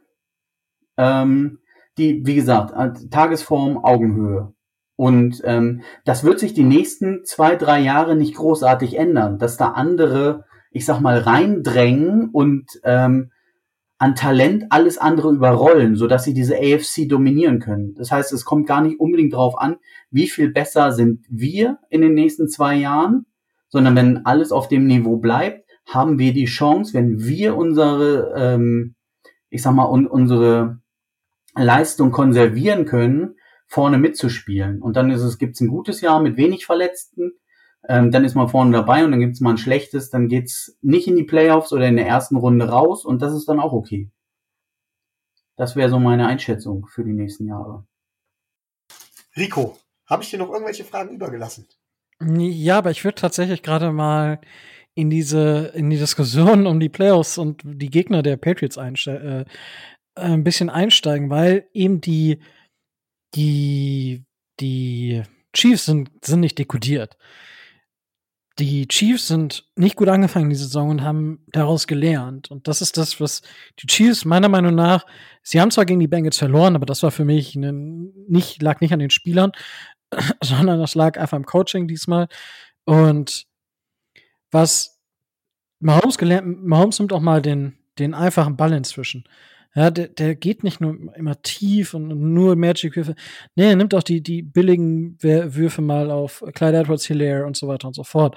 Ähm, also dementsprechend, da würde ich widersprechen. Und ich glaube, dass die Titans und die, die, die Colts für die, für die Patriots ganz klare Neckbreaker sein können. Also gefährliche Neckbreaker als vielleicht die Bills. Einfach weil sie dieses dominante Laufspiel haben und das ja, genau ja. quasi die, die Schwäche ist. Das hat man ja gegen die Colts gesehen, was Jonathan genau. Taylor gemacht hat. Derrick Henry, ich habe gerade Videos gesehen. Derrick Henry wird zu 100% fit sein in den Playoffs. Dementsprechend ähm, wäre dann ja wahrscheinlich was für Runde 2. Es sei denn, die Texans machen den mega Upset. Aber also da bin, da bin ich gespannt. Also das wäre wirklich, wo ich, wo ich den Vorteil doch deutlich und bei den Chiefs würde ich ihn auch deutlich, bei den, bei den anderen Teams dann da sehe ich die Patriots dann schon auch mit deutlichen Möglichkeiten, die Spiele zu gewinnen. Ähm, ja, die Frage, die ich eigentlich hatte, oder die Aussage, die ich habe, hab, habt ihr eigentlich schon so ein bisschen abgekaspert. Und zwar ist es so, ich sage, würde man Mac Jones und Tua tauschen, also wäre Tua jetzt bei den Patriots vorher schon und Mac Jones wäre bei uns, bei den Dolphins, es wäre genau, wir würden gerade genau die gleichen Diskussionen führen. Nur eben mit ausgetauschten Rollen wahrscheinlich das Tour für das erste Jahr schon gut spielt und Mac Jones halt so spielt, dass es nicht zu gebrauchen ist manchmal. Ich glaube, wir würden die identische Diskussion führen. Ich, glaub, ich glaube nicht, dass nicht mal mehr, dass es unbedingt was mit den Quarterbacks zu tun hat. Ich glaube einfach, dass es das komplette Umfeld ist. Frank, du hast es sehr schön beschrieben, was, was die Patriots eben geschafft haben und was die Dolphins nicht geschafft haben. Und ja. ähm, das ist, also ich, das, der eine oder andere findet das vielleicht kontrovers. Bei euch, ich habe es vorhin schon so rausgehört, ihr werdet da nicht, nicht so, das nicht so kontrovers sehen, aber ich weiß nicht, würdet ihr dem klar widersprechen oder würdet ihr ihm zustimmen oder wie, wie ist da, weiß nicht, Frank, wie würdest, würdest du dazu stehen, zu dieser Aussage? Oder wie stehst du zu dieser Aussage? Ähm, also ich, ich weiß, worauf sie äh, abzielt und äh, von daher würde, würde ich dir schon recht geben. Ähm, bei einem ähm, Tour Mac Jones Vergleich ähm, würde ich nicht hundertprozentig mitgehen, weil ich weiß, dass Belichick ähm, von diesen Scrambling Quarterbacks oder sonst was ähm, nicht so viel hält, sondern seinen klassischen Pocket Passer haben will. Tour, Tour, ähm, Tour war der beste Pocket Passer, äh, Pocket Passer seiner Klasse. Tour ist kein Scrambling Quarterback. Also das, das, äh, das, das war ja, war ja nie, also auch bei Alabama schon nicht. Also das war ja nicht so, dass man hatte, das war mit Jalen Hurts. Jalen Hurts war dieser klassische Scrambler, Tour eben nicht. Und das war ja genau die, der Unterschied zwischen Tour und Jalen Hurts oder auch zwischen Jalen Hurts und Mac Jones. Aber Tour war ja schon immer der Pocket Passer. Also da, deswegen, da, also Tour ist vielleicht ein bisschen athletischer als Mac Jones. Ja, da, da ist keine Frage, aber ein Scrambling Quarterback ist Tour, was man auch sieht. Ja, wenn man, wenn man sich das auch hin und her und hüpft und springt und er, von Hamburg singt. Der, der, der hat eine unglaublich gute Pocket Presence.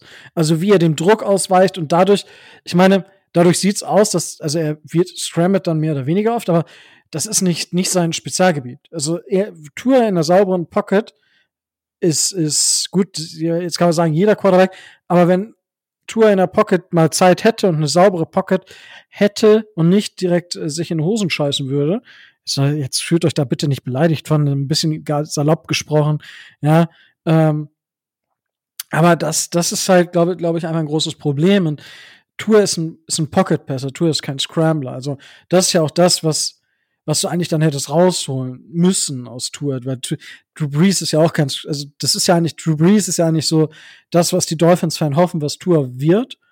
Ähm, oder was die, die Tour noch nicht abgeschrieben haben. Ich formuliere es mal so, also, nicht, dass ich Tour schon abgeschrieben hätte, sondern es gibt durchaus einen Weg, wie Tour nächste Saison noch mal eine Chance bekommt.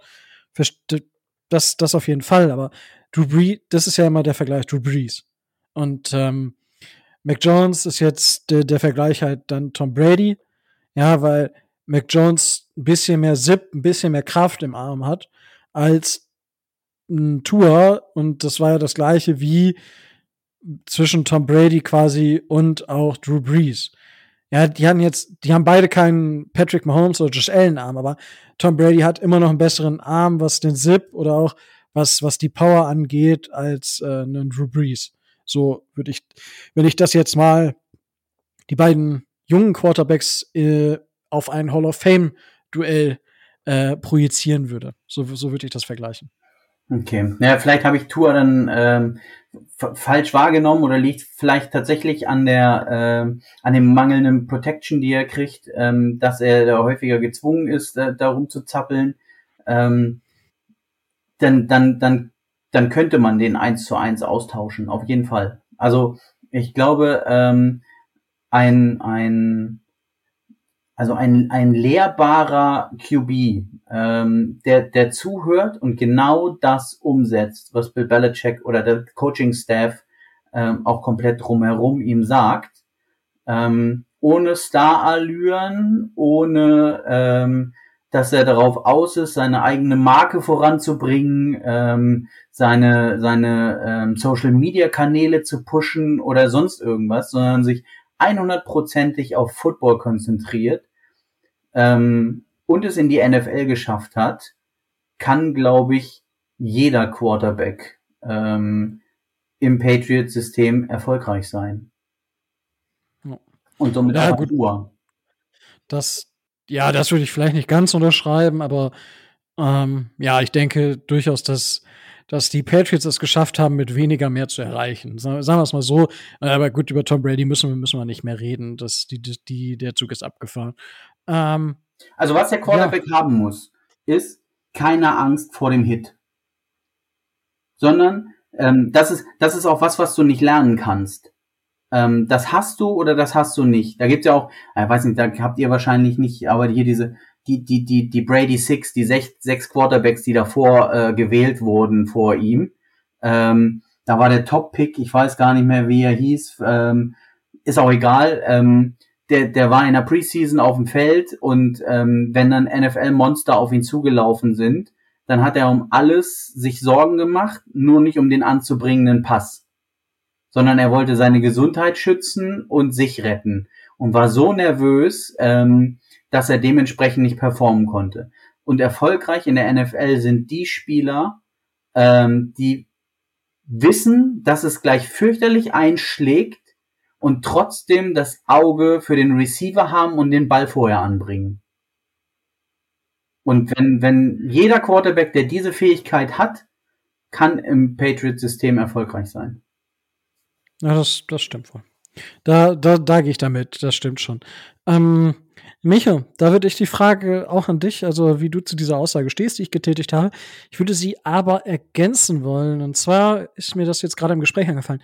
Braucht ein Rookie-Quarterback, der eher Pocket-Passer ist, wie es ein Mac Jones, wie es ein Tour ist, brauchen diese eher das System beziehungsweise diese Sicherheit, die die Patriots zum Beispiel mit Josh McDaniels und dem Supporting Cast, bis auf die Wide Receiver jetzt mal ein bisschen abgesehen, äh, Mac Jones gegeben haben, als zum Beispiel einen Passer, wie es einen äh, Joe Burrow oder auch ein Justin Herbert ist, der auch mal on the fly mal eben so ein Ding schön aus der Hüfte schießen kann, sozusagen, oder aus dem, Arm, aus dem Handgelenk die Dinger schön mit Zip anbringen kann. Ich würde es gar nicht auf, ähm, auf Pocket Passer begrenzen.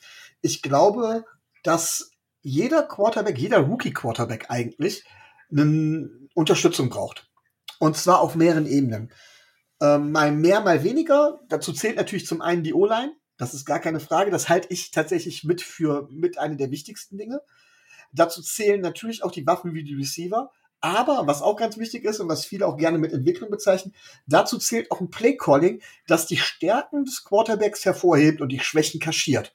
Ein gutes, ein gutes Play-Calling, ein gutes Playbook äh, von einem guten Coaching-Staff. Das ist, glaube ich, entscheidend und das braucht man in den ersten Jahren. Und da gebe ich Frank recht. Das, ich weiß nicht, ob ich es beschreiben würde mit, mit, mit, mit, mit Angst oder mit Sicherheit gewinnen oder sonst irgendwas. Äh, das Spiel in der NFL ist einfach sehr, sehr schnell. Und jeder Snap, mit jedem Snap auf dem, auf dem Platz lernt ein Rookie Quarterback. Und zumindest, wenn er die Gelegenheit bekommt zu lernen. Nur wenn er um sein Leben laufen muss, wenn die Play Calls beschissen sind, wie auch immer, oder wenn wenn man sie so vereinfachen muss, damit er überhaupt irgendwas auf die Kette kriegt, das heißt, wenn da die Qualität fehlt, dann kann er sich auch dementsprechend nicht entwickeln. Und das meine ich jetzt gar nicht mal unbedingt auf Tour und Flores bezogen, aber auch. Aber ich glaube grundsätzlich, dass jeder Quarterback genau das braucht.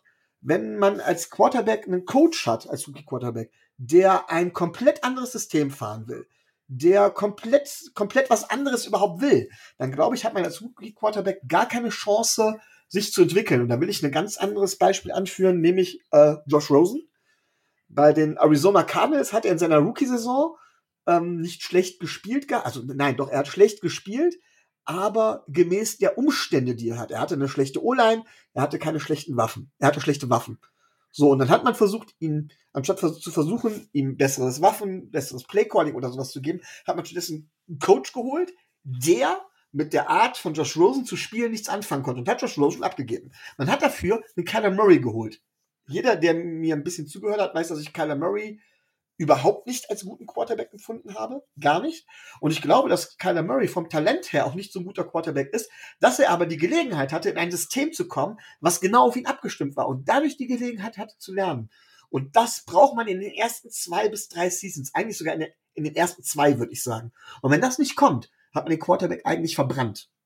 Und das schätze ich auch an den Patriots und an Belichick, weil das haben sie mit Mac Jones ganz hervorragend hinbekommen. Deutlich besser, und jetzt schlage ich wieder die Brücke zurück, als wir mit Tour, denn ich glaube, dass Tour mittlerweile washed ist. So. Und das liegt tatsächlich daran, dass wir das System nicht dementsprechend einstellen konnten oder umstellen konnten, um dem Quarterback vernünftig gemäß seiner Stärken ein, ja, einzustellen. Nochmal, Tua ist kein schlechter Quarterback per se, vom Talentlevel her. Gar nicht. Ne? Das will ich nicht behaupten. Auch wenn ich, wenn ich damals vor dem Draft immer gesagt habe, ich hätte lieber Justin Herbert oder noch lieber äh, einen anderen Quarterback, ich bin nicht von Tour überzeugt. Das mag sein, aber Tour hat sein Talent. Aber wir haben es absolut versäumt im Umgang mit Tour, sowohl was die O-Line angeht, denn die braucht Tour, als auch was das Play-Calling angeht, irgendwas draus zu machen. Das haben die Patriots mit Mac Jones, der meiner Meinung nach deutlich weniger Talent hat, deutlich geschafft. Und das ist halt eben der Unterschied. Und ähm, deswegen, wie heißt es so schön? Ich habe das, ich habe das mal im Bereich, sowohl im Bereich Fußball als auch im Bereich Handball mal gehört. Es gibt mehr talentierte Spieler, die es aufgrund der Umstände nicht schaffen, als mittelmäßig Talentierte, die es aufgrund harter Arbeit oder sonst irgendwas doch schaffen. Und genau dasselbe ist es da bei Quarterbacks und die ersten Saisons sind halt entscheidend. Und da muss man, deswegen würde ich das nicht auf Pocket Passer begrenzen, sondern jeder Rookie Quarterback braucht das. So, lange Rede. Ich hoffe, niemand hat die Frage vergessen, die du gestellt hast, Rico. es ist, ist ja alles gut. Du hast sie quasi beantwortet. Gut, äh, das war das war's nur von, von meiner Seite. Frank, hast du Fragen an uns? Dann darfst du sie gerne stellen. Ähm, na, nicht direkt Fragen, ähm, sondern äh, ich könnte in, da nochmal einzahlen und da, da geht gar nicht so sehr um, um Pocket Passer, sondern das wäre halt, also für einen Pocket Passer ist das Patriot-System halt gemacht, ne? Deswegen, ähm, da können die dann Erfolg haben. Ich, ich, ich, es ist nicht so, dass ich äh, jeden Running Quarterback äh, doof finde. Ähm, das Problem ist halt, ähm, dass die Gefahr, ähm, dass er ähm, mit zwei, drei kräftigen Hits äh, seine Karriere verspielt hat, ähm, um ein Vielfaches größer ist, wenn es auf ihn ankommt. Ähm, Josh Allen macht das in Teilen sehr, sehr gut, dass er ähm, aus der Pocket rausgeht und, und, und das ist jetzt kein Running Quarterback, aber er macht damit ordentlich Yards. Ähm, selbst ein Tom Brady läuft mittlerweile äh, das ein oder andere Mal sehr erfolgreich und weit, ähm, wo ich mir jedes Mal wieder an den Kopf fasse. Ähm, aber ähm, aller RG3 ähm, ist es halt so, dass, dass diese, diese Quarterbacks halt in der Regel eine kürzere Halbwertszeit haben. Ein ähm, Jackson bei den Ravens ähm, wird keine 15 Jahre mit diesem Spielstil in der Liga bleiben. Ähm, vor allem, weil sie auch äh, Verteidigungslinien darauf einstellen können. Ähm, und da werden in zwei, drei Jahren die, die, die Hits kommen, die auch bleiben. Also ich sage jetzt mal, wo, wo die Verletzung dann äh, eine Beeinträchtigung mit sich bringt und dann frühzeitig das Karriereende haben.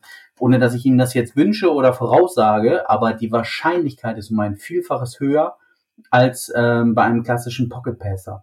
Und ähm, um zu, zu, zu meiner These zu kommen, ähm, die, die Dolphins haben halt in diesem Jahr ähm, den, den, den sexy Pick äh, in Runde 1 an 6 genommen mit Jalen Waddle. Das sieht immer toll aus, wenn man ähm, einen von diesen hochkarätigen Wide Receivern ähm, draftet. Aus meiner Sicht ähm, ist es ähm, Verbrennen des Quarterbacks. Weil wer die Pille fängt, ist am Ende scheißegal. Er muss erst die Zeit gehabt haben, um sie überhaupt anbringen zu können. Und da ähm, haben aus meiner Sicht die Finns und das wäre vielleicht also die These, die ich in den Raum will, eine Chance verpasst, ähm, also das Team inside out aufzubauen. O-Line, Running Back, Tight End und zum Schluss die Receiver. Und sie haben gedacht, äh, wir machen hier ein bisschen äh, Show and Turf und nehmen gleich Jalen Waddle. Wie seht ihr denn das im, im, im Nachgang? Ohne dass man jetzt sportlich sagt, Jalen Waddle war doof oder der hat nicht das gebracht und äh, sonst wieder völlig unabhängig davon, sondern vom Aufbau der Franchise. Hättet ihr euch das ähm, im Nachhinein auch anders gewünscht? Vielleicht um eben einem Tour auch die Chance zu geben? Mm, ich hätte, also ich hätte fast gesagt, no fucking way. Also es, es war, und das beste Beispiel sind die Bengals. Ja, dass die Entscheidung die richtige war. Die Offense funktioniert ohne Waddle deutlich schlechter. Waddle als Rookie, als Wide Receiver Rookie trägt diese Offense und dementsprechend hat er den Impact, den ein Sewell oder ein Roshan Slater, den ich ja, ich habe ja gesagt, für mich sind die auf einer Wellenlänge, wenn nicht sogar Slater ein bisschen die Nasenspitze vorne hat. Ähm, das, das, auch wenn die beiden stark spielen, hätten sie aber nicht diesen Einfluss gehabt, wie ein, wie ein äh, Jalen Waddle. Und wenn ich mir jetzt, ich fahre momentan wieder zur Arbeit, also ich war jetzt die letzten beiden Tage in der Arbeit, habe dann immer nur eine Stunde ist das. Im S-Bahn und zu Fuß noch. Bisschen Zeit nachzudenken. Haben dann überlegt, okay, es steht ja im Raum, dass die Dolphins wieder für Deshaun Watson traden. Und dann habe ich mir so überlegt, was Deshaun Watson damals alles mit Will Fuller gemacht hat. Und Jane Waddle ist halt besser als Will Fuller. Und dachte mir so, krass, das könnte das sein. Ja, und das, das ist nicht, was dir ein Offensive Tackle selbst nicht, ein Larry Mutanze, der konnte dir, hätte dir das nicht geben können, nicht auf diesem Niveau. Dementsprechend ist Elite Wide Receiver immer über einen Elite Tackle. Immer. Also, es sei denn, und das ist jetzt was, was ich sage, die Dolphins müssen jetzt in der Offseason, das hatte ich, kommt auf Leadblogger jetzt auch eine Frage, könnt ihr euch alle da schon mal drauf einstellen, im 135, also immer fünf Fragen, die, die von drei Autoren beantwortet oder drei von drei lustigen Schreibermenschen ähm, beantwortet werden. Und eine ist halt, wie machen die Dolphins weiter? Und ähm, ja, wenn die Dolphins zwei Tackle in der äh, Offseason signen, dann, dann ist die O-Line mehr oder weniger gefixt, ja, und ähm, das, das funktioniert schon, aber im, im Draft Wo war es für sollen die denn herkommen? Wieso? Free Agency? Ja, aber also gute Tackle kosten Schweinegeld. Ja, Dol Dolphins sind Nummer eins in Cap Space. Die Dolphins haben 75 Millionen Cap Space und können noch mal irgendwie fast 10 Millionen durch äh, die Entlassung von Jesse Davis, was passieren wird, äh, Eric Rowe, glaube ich, und ähm, Alan Hearns, Michos Lieblingsspieler, ähm, können die da noch mal freimachen. Tariq, äh, Tariq ist schon, äh, ist Armstead, äh, wird Free Agent, der ist äh, Anfang 30. Ähm, wenn ich mir den Kollegen Trent Williams angucke bei, bei den 49ers, sign ich auch zwei Tackle für zusammen 35 Millionen. Habe ich keinen Schmerz mehr mit. Weil wir haben gesehen, was diese, und wenn das, das ist nämlich, dann hole ich jetzt aus, um einfach das, das Bild jetzt komplett zu malen. Wenn ich diesen Weg gehe, ich bezahle zwei Tackle. Tariq, äh, ich glaube, es ist Tariq oder auf jeden Fall Mr. Armstead aus New, New Orleans. Dem gebe ich 20, dann gebe ich mir an Undertaker noch 15 Millionen. Ich draft in der ersten Runde Chris Olave, äh, äh, Olave von Ohio State als Wide Receiver. Oder wenn er bis zu uns durchfährt, Tyler Linderbaum Center von Iowa. Und dann, der, der, das ist, also Tyler Linderbaum ist der einzige Spieler, für den ich da was aufgeben würde. Aber ansonsten draftest du wieder einen Wide Receiver, einfach dann hast du Jalen Waddle, Chris Olave, du hast eventuell Mike Gesicki, muss man schauen. Du hast De äh, Devante Parker, auch wenn er wieder ein paar Spiele aussetzt. Ja, du hast dahinter auch noch Spieler, die dann einspringen können.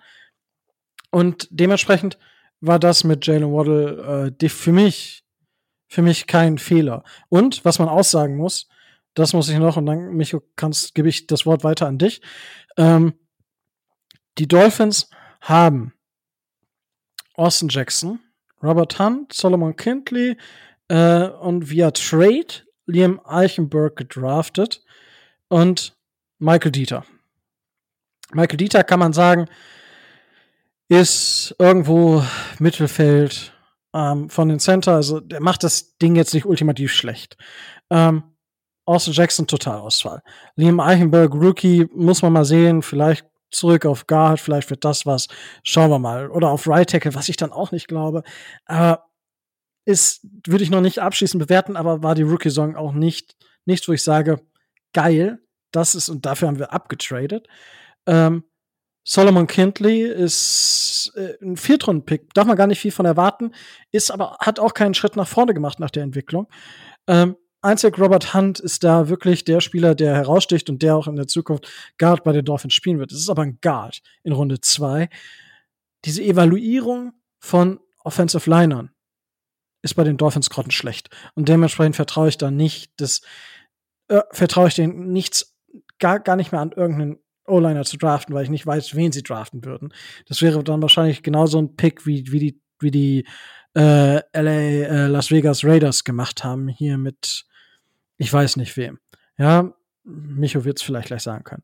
Aber das, das so mein insgesamt Take dazu. Also, wenn ich auf die Ausgangsfrage zurückkomme, es war vollkommen richtig, ähm, da Jalen Waddle zu draften. Über die Trades kann man, das ist wieder was ganz anderes, aber an der Stelle war es richtig, Jalen Waddle zu draften.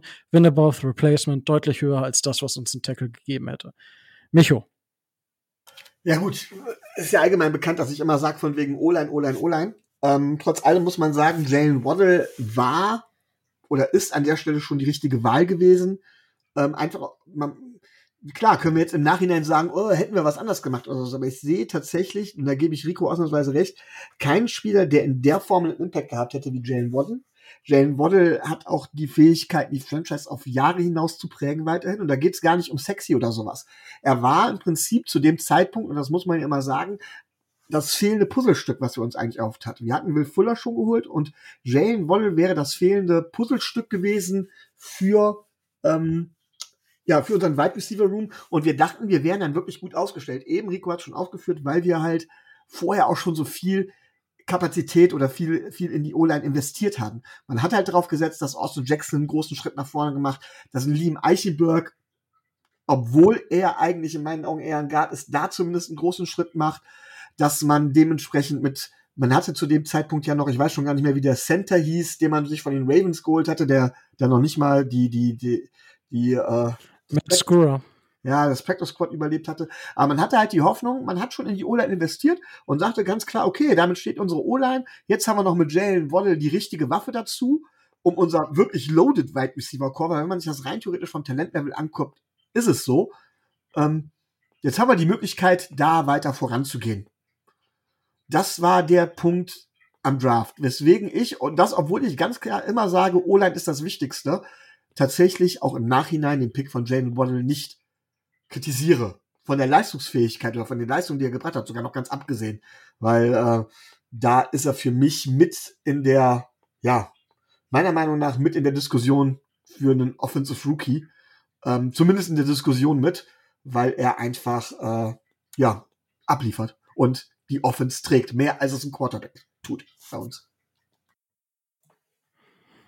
Ja. Beantwortet das so ein bisschen, bisschen deine Frage, Frank?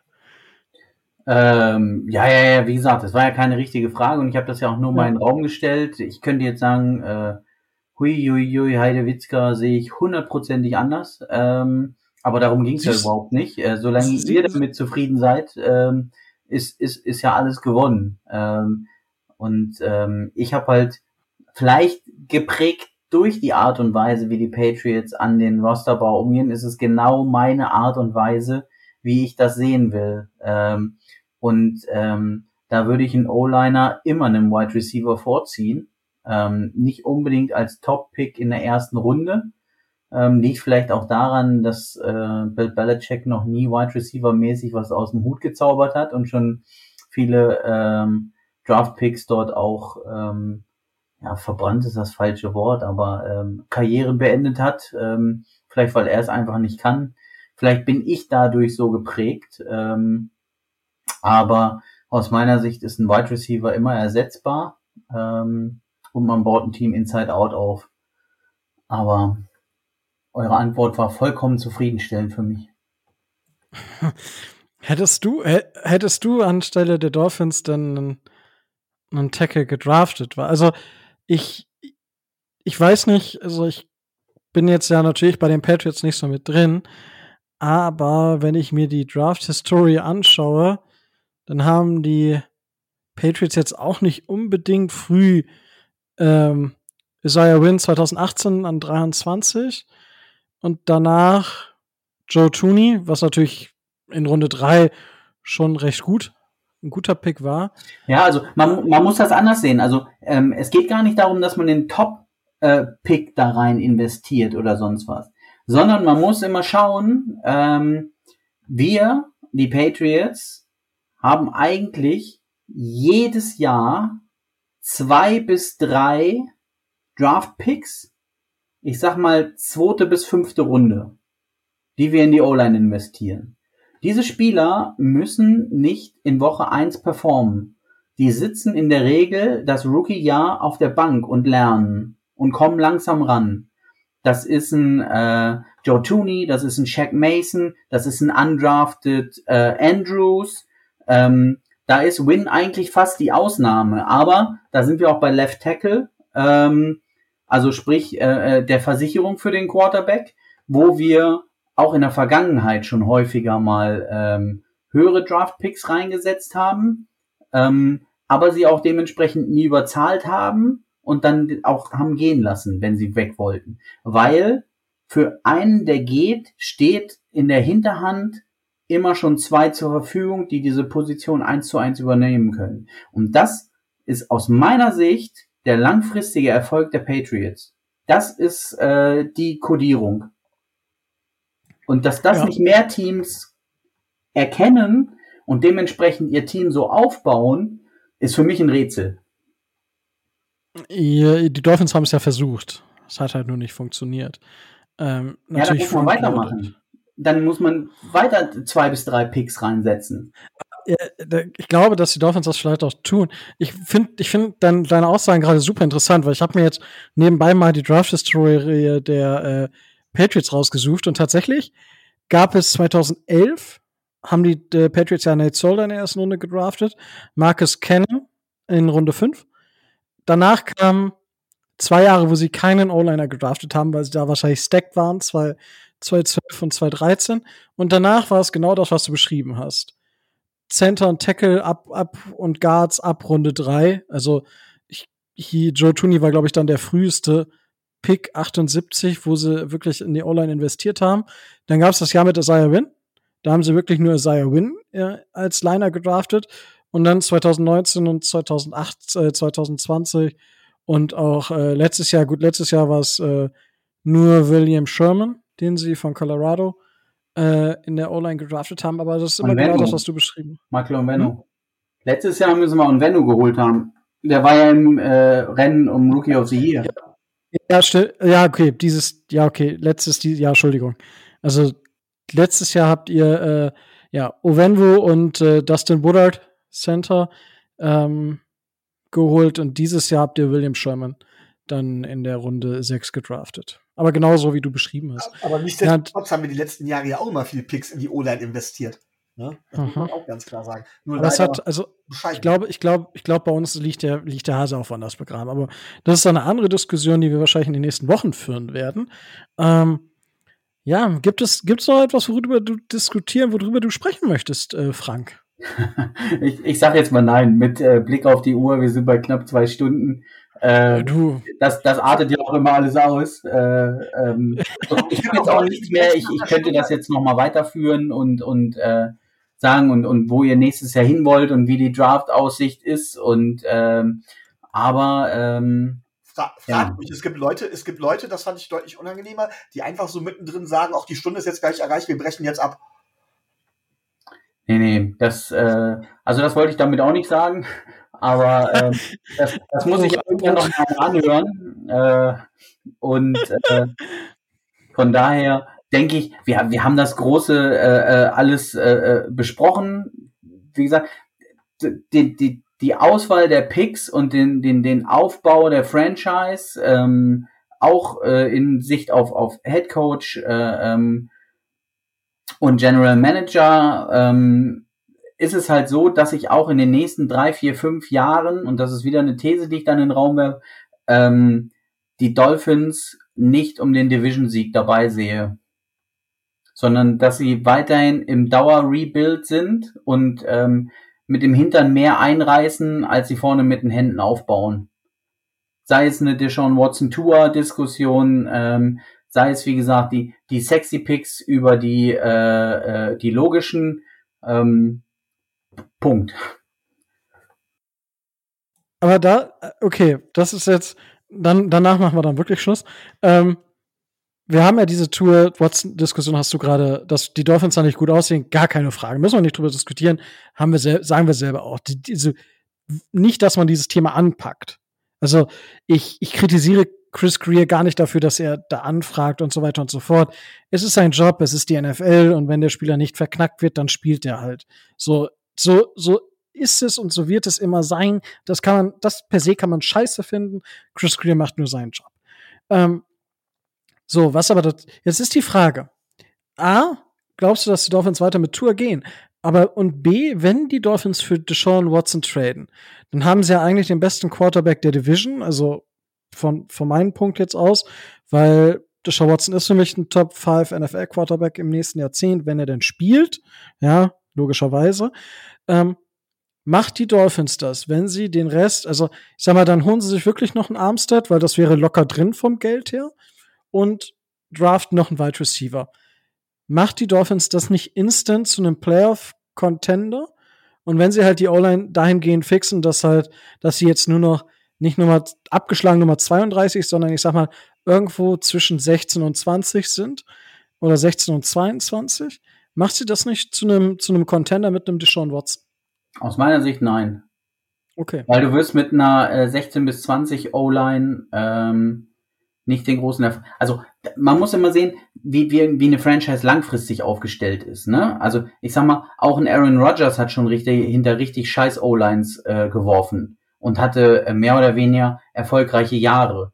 Ähm, das liegt aber auch daran, dass ihm in der Division äh, in großen Teilen in den Jahren die Konkurrenz gefehlt hat ähm, dass, dass die anderen unten rumgedingst sind. Also ähm, und da sehe ich halt das Problem. Ähm, so wie die so wie die Franchise der Bills aufgestellt ist, glaube ich, dass sie for real ist. Ähm, so wie die Franchise der Patriots aussieht, und das muss ich natürlich sagen, glaube ich, dass sie for real ist. Und von daher ist es für die Finns super schwierig, daran vorbeizukommen.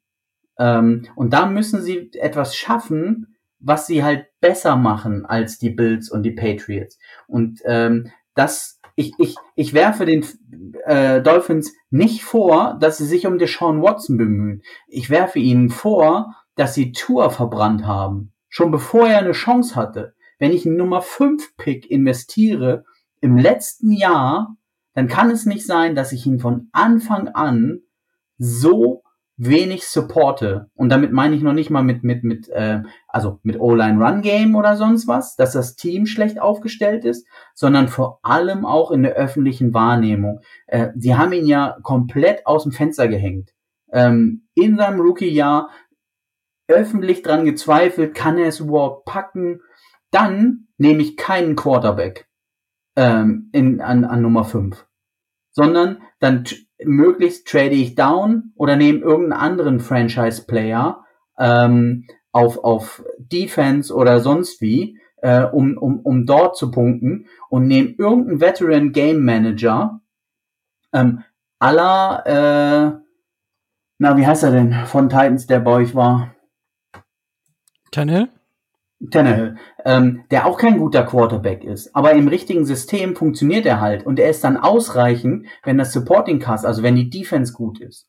Und ähm, da wurde der eigentliche Fehler gemacht, aus meiner Sicht, ähm, dass man Tour überhaupt gedraftet hat, wenn man nicht von ihm überzeugt war. Und dass man nicht von ihm überzeugt ist, hat man im letzten Jahr gemerkt und auch in diesem Jahr. Er kann ja eigentlich machen, was er will. Die, die, die ganze Deshaun Watson-Diskussion ähm, verhindert es ja, dass er das Selbstbewusstsein aufbauen kann, das er braucht, um als Starting Quarterback in der NFL zu bestehen. Okay, ja und nein. Also ich denke schon, dass er, dass Tour auch eine Mitschuld trifft. Also Tour hätte einfach besser spielen können. Jetzt mal ganz, ganz salopp. Jetzt ganz fernab von gut und böse, aber das könnte man jetzt erstmal salopp behaupten. Ähm, ein Punkt habe ich da aber tatsächlich, und das ist, geht mir so ein bisschen flöten. Die Darstellung nicht nur von Tour seitens der Franchise, auch in den Medien. Es ist ja nicht so, dass die Dolphins sich hingestellt haben und Chris Greer und Brian Flores jedes Mal irgendwas über Tour erzählt haben und wie schlecht und hier und da. Aber ich, wenn ich Tour, die Saison von Tour letztes Jahr mit dieses Jahr mit Zach Wilson, Trevor Lawrence, Justin Fields oder oder oder vergleiche, dann ist Tour nicht schlechter gewesen. Das ist ein Level oder war Tour sogar besser. Und diese mediale, also es gibt bei den anderen, niemand schreibt darüber, dass Trevor Lawrence irgendwie nur einen Touchdown innerhalb von fünf Spielen hatte.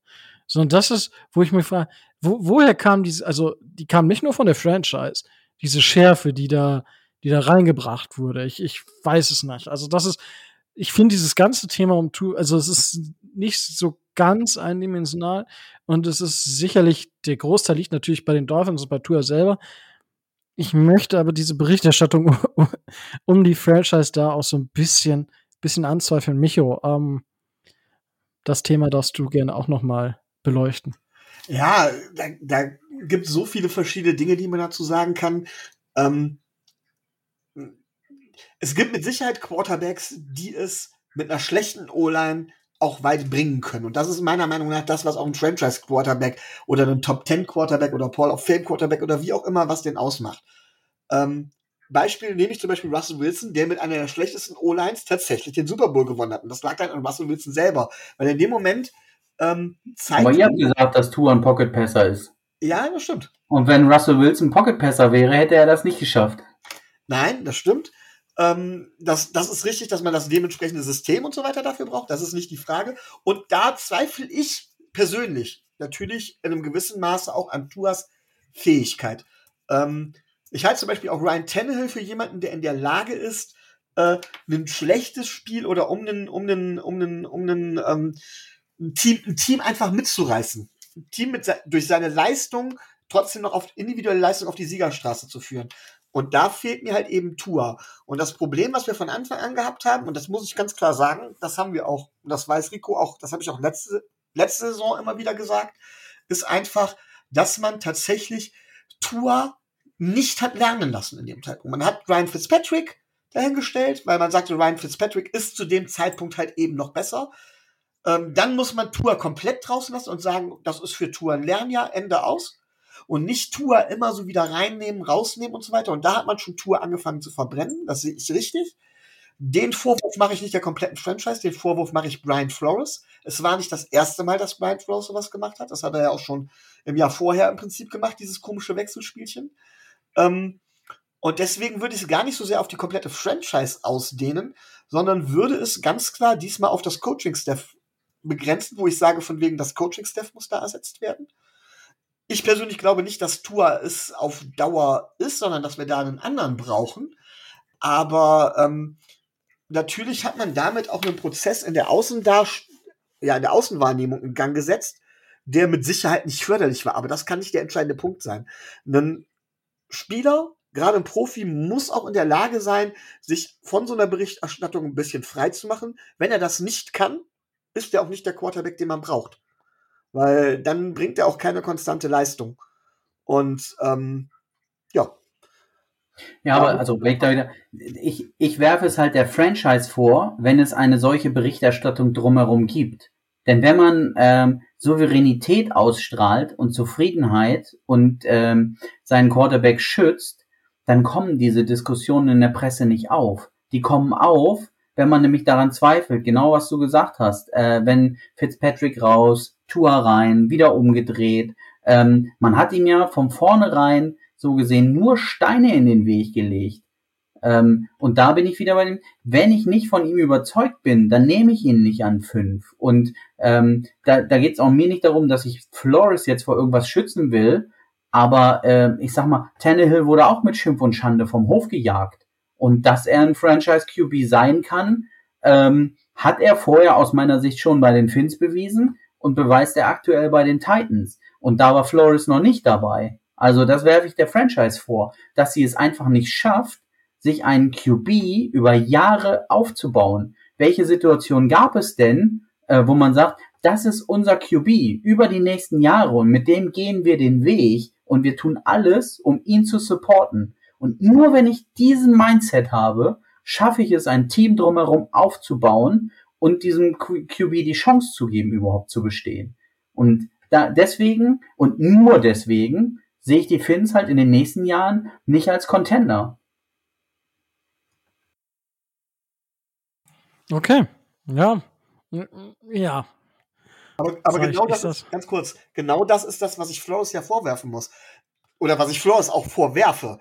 Nämlich, dass er derjenige war, der Tennel ohne Not vom Hof gejagt hat. Dass er derjenige war, der Tour unbedingt wollte. Dass er derjenige war, der Tour mit diesem Wechselspiel dementsprechend verbrannt hat. Das ist tatsächlich meiner Meinung nach Frost. Natürlich auch Chris Greer in Absprache, also unser, unser GM in Absprache mit ihm. Aber der Hauptsache werfe ich das alles tatsächlich Frost vor. Und da gibt's unter uns auch dementsprechend harte Diskussionen, weil andere Leute nehmen ihn da ein bisschen raus.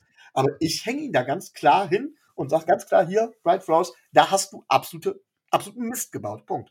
Gibt noch mehr, was ich ihm vorwerfe, aber das sind alles Dinge, die du gerade eben sagst, die unterschreibe ich zum Teil sogar, aber die werfe ich Flores vor. Und ich glaube, dass mit einem neuen Coaching-Step viele der Probleme tatsächlich dann eventuell wahrscheinlich gelöst werden.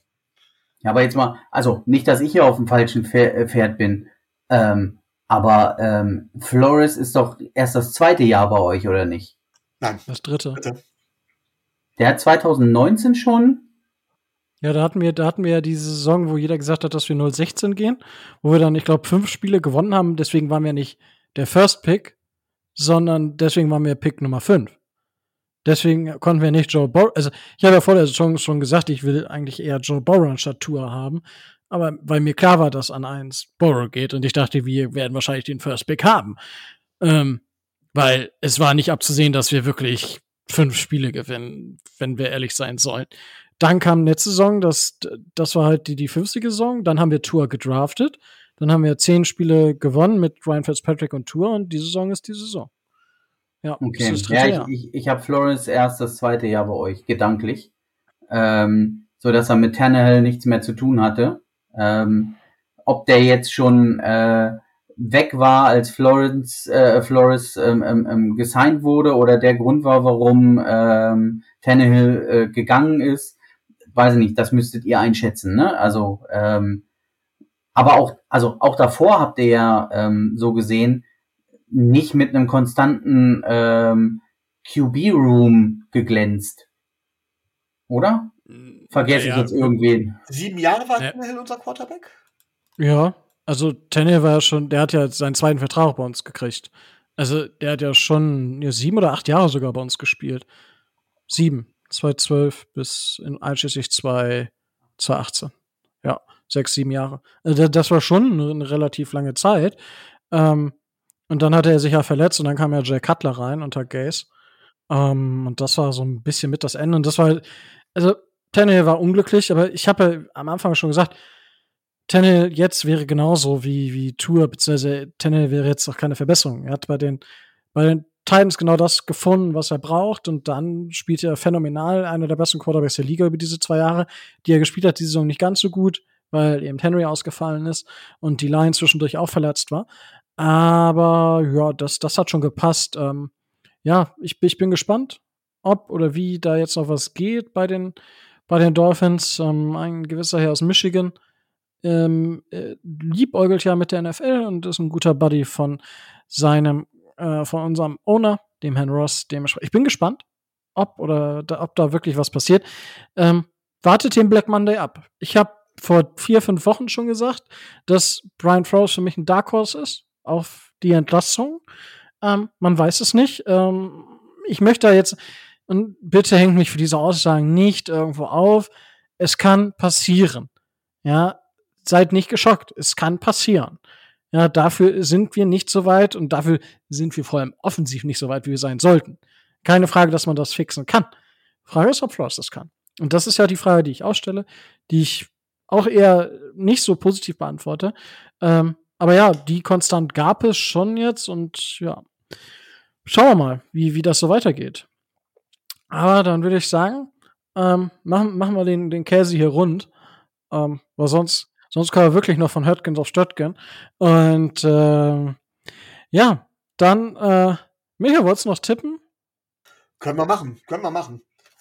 Ja gut, zum, zum, zum letzten Mal, du, wir haben ja für nächstes Jahr haben wir uns so ein, für nächstes Jahr haben wir uns ein bisschen ein anderes Modell äh, überlegt, ja. Was, was? Da der Michael was aus. Da da hat der Micho sich was ausgedacht, aber das, das kommt oh, dann ja. zur neuen Saison. Richtig wir wollen jetzt, äh, großartig. Aber jetzt, das ist der Hangover, das ist jetzt der, der Cliffhanger zur nächsten Saison. Also ihr müsst nur die ganze Offseason überstehen, dann werdet ihr das erfahren.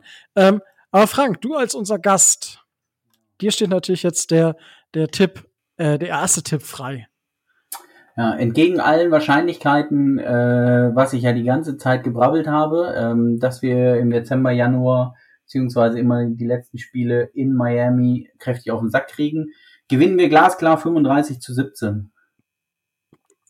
Uh, das ist eine. Ey, nur, nur sicher. Also ich, ich gehe davon aus, dass wir früh in Führung gehen, dass ähm, es läuft wie ähnlich wie gegen die Jaguars letzte Woche, ähm, dass wir das Spiel kontrollieren, ähm, auch weil sportlich nicht mehr so richtig der, der, der Druck bei euch auf dem Kessel ist ähm, und dass ihr eure äh, typischen 17 Punkte macht, äh, wie wir festgestellt haben, und ähm, wir dementsprechend halt ähm, viel mehr machen. Ähm, und wenn es genau anders kommt, äh, bin ich auch nicht überrascht. okay, Micho. Ja, also ähm, ich will näher an meinem, an meinem Tipp zum Saisonende kommen. Außerdem Patriots in Miami immer eine gute Wahl, auf die, auf die Fins zu tippen. Ähm, also tippe ich, dass wir gewinnen. Ich glaube, dass es kein schönes Spiel wird. Ähm, auch relativ knapp. Wir machen ausnahmsweise mal mehr Punkte als gedacht oder als sonst üblich. Deswegen 23 zu 17 für uns. Okay, jetzt hast du mir fast meinen mein Tipp geklaut. Die Patriots sind nach PFF tatsächlich 6,5 Punkte Favorit. Also die Favoritenrolle ist sehr, sehr klar, wenn man jetzt auch überlegt, ähm, dass die Patriots in Miami spielen, wo die, die Heimmannschaft hat ja immer so drei Punkte vor. Das wäre das ähm, umgekehrt in, in New England wären die, äh, wären die Patriots zwölf Punkte Favorit. Und das Über- und Unter liegt bei 40 Punkten. Also es wird wahrscheinlich Low Scoring. Da könnte man von ausgehen. Ähm, es ist nicht ganz so katastrophal. Ich sehe gerade daneben die Jets gegen die Bills. Die Jets, nee, die Bills logischerweise sind 16,5 Punkte Favorit bei einem Über-Unter von 41,5 Punkten. Das ist brutal. Ähm, aber nichtsdestotrotz, 6,5 Punkte sind die Patriots Favorit. Ich tippe auf ein 20 zu 17 für die Dolphins. Ja. Und dann hoffe ich, dass dieser Sieg nicht über Veränderungen in der Offseason hinweg tröstet und die Augen davor für, dass man sagt, oh, wir haben zweimal die Patriots geschlagen und jetzt alles gut. Nein, das darf nicht passieren. Und ähm, ich bin gespannt, was, welche Züge man daraus sieht. Und in der nächsten Woche werdet ihr wahrscheinlich mehr, werden wir alle mehr wissen, wie es, wie es weitergeht. Ähm, ja, Frank, ähm, dann sage ich an der Stelle ganz, ganz großes Dankeschön, dass du dir wieder die äh, sehr lange Zeit genommen hast, äh, hier zu Gast zu sein. Danke dafür. Ja, wie gesagt, sehr gerne. Ähm, und ähm, als letztes, es müssen ja nur die Titans, die Chiefs und die Bills verlieren und schon haben wir den Nummer 1 Seed. Easy. Piece of Cake. Piece of Cake. Ja. Micho. Ja, jetzt kommt noch was nicht abgesprochenes. Ähm, ich würde dich jetzt gern deine, deine Werbung loswerden lassen und die Verabschiedung und würde gern nach der Verabschiedung tatsächlich noch etwas Persönliches hinterher schieben. Inoffiziell sozusagen. Jo, Jeder, jo. der sich nicht dafür interessiert, kann dementsprechend natürlich dann nach der Verabschiedung oder auch jetzt schon vor der Werbung abschalten. Ich wollte es nur schon mal bekannt geben. Und Rico weiß, da, wusste davon noch gar nicht, deswegen ist er jetzt wahrscheinlich etwas überrascht. Ich äh, bin tatsächlich jetzt, ich sitze hier und denke so, okay, what's gonna happen hier? Ähm, ja, äh, wie gesagt, äh, danke, Frank, dass du da warst. Und ja, ihr da draußen, ich hoffe, es hat euch Spaß gemacht. Mir hat es wieder super viel Spaß gemacht. Wenn ihr uns unterstützen wollt, dann geht das auf zwei verschiedenen Arten und Weisen. Einmal könnt ihr das Ganze monetär bei Patreon machen. Das geht schon ab 2,50 Euro im Monat. 2,50 Euro, das entspricht ungefähr selbst im Jahr 2022 noch, äh, ja, einem halben großen Cappuccino oder einem großen, nee, einem, einem ganzen kleinen Cappuccino. Wow, neues Jahr und ich komme einfach nicht mehr mit.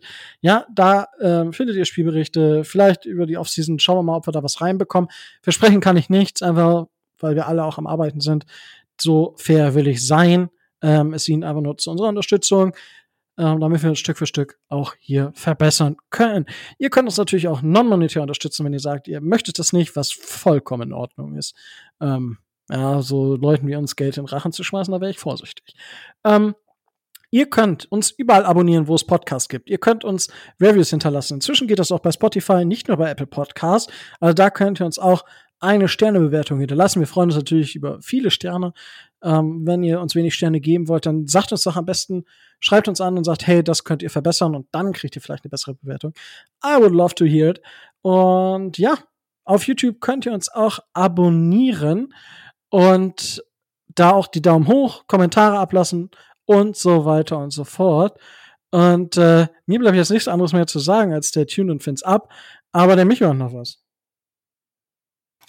Ja, ähm, es ist tatsächlich etwas Persönliches, was mir seit letzter Woche auch tatsächlich seit dem Gespräch mit den Titans so am Herzen liegt und etwas, was ich unbedingt mal loswerden sollte, was jetzt nicht Fins-spezifisch ist, sondern was äh, generell Football, Football in Deutschland, die Football-Community betrifft und teilweise auch manchmal Feedback, das ich bekommen habe, bezieh beziehungsweise von dem ich gehört habe.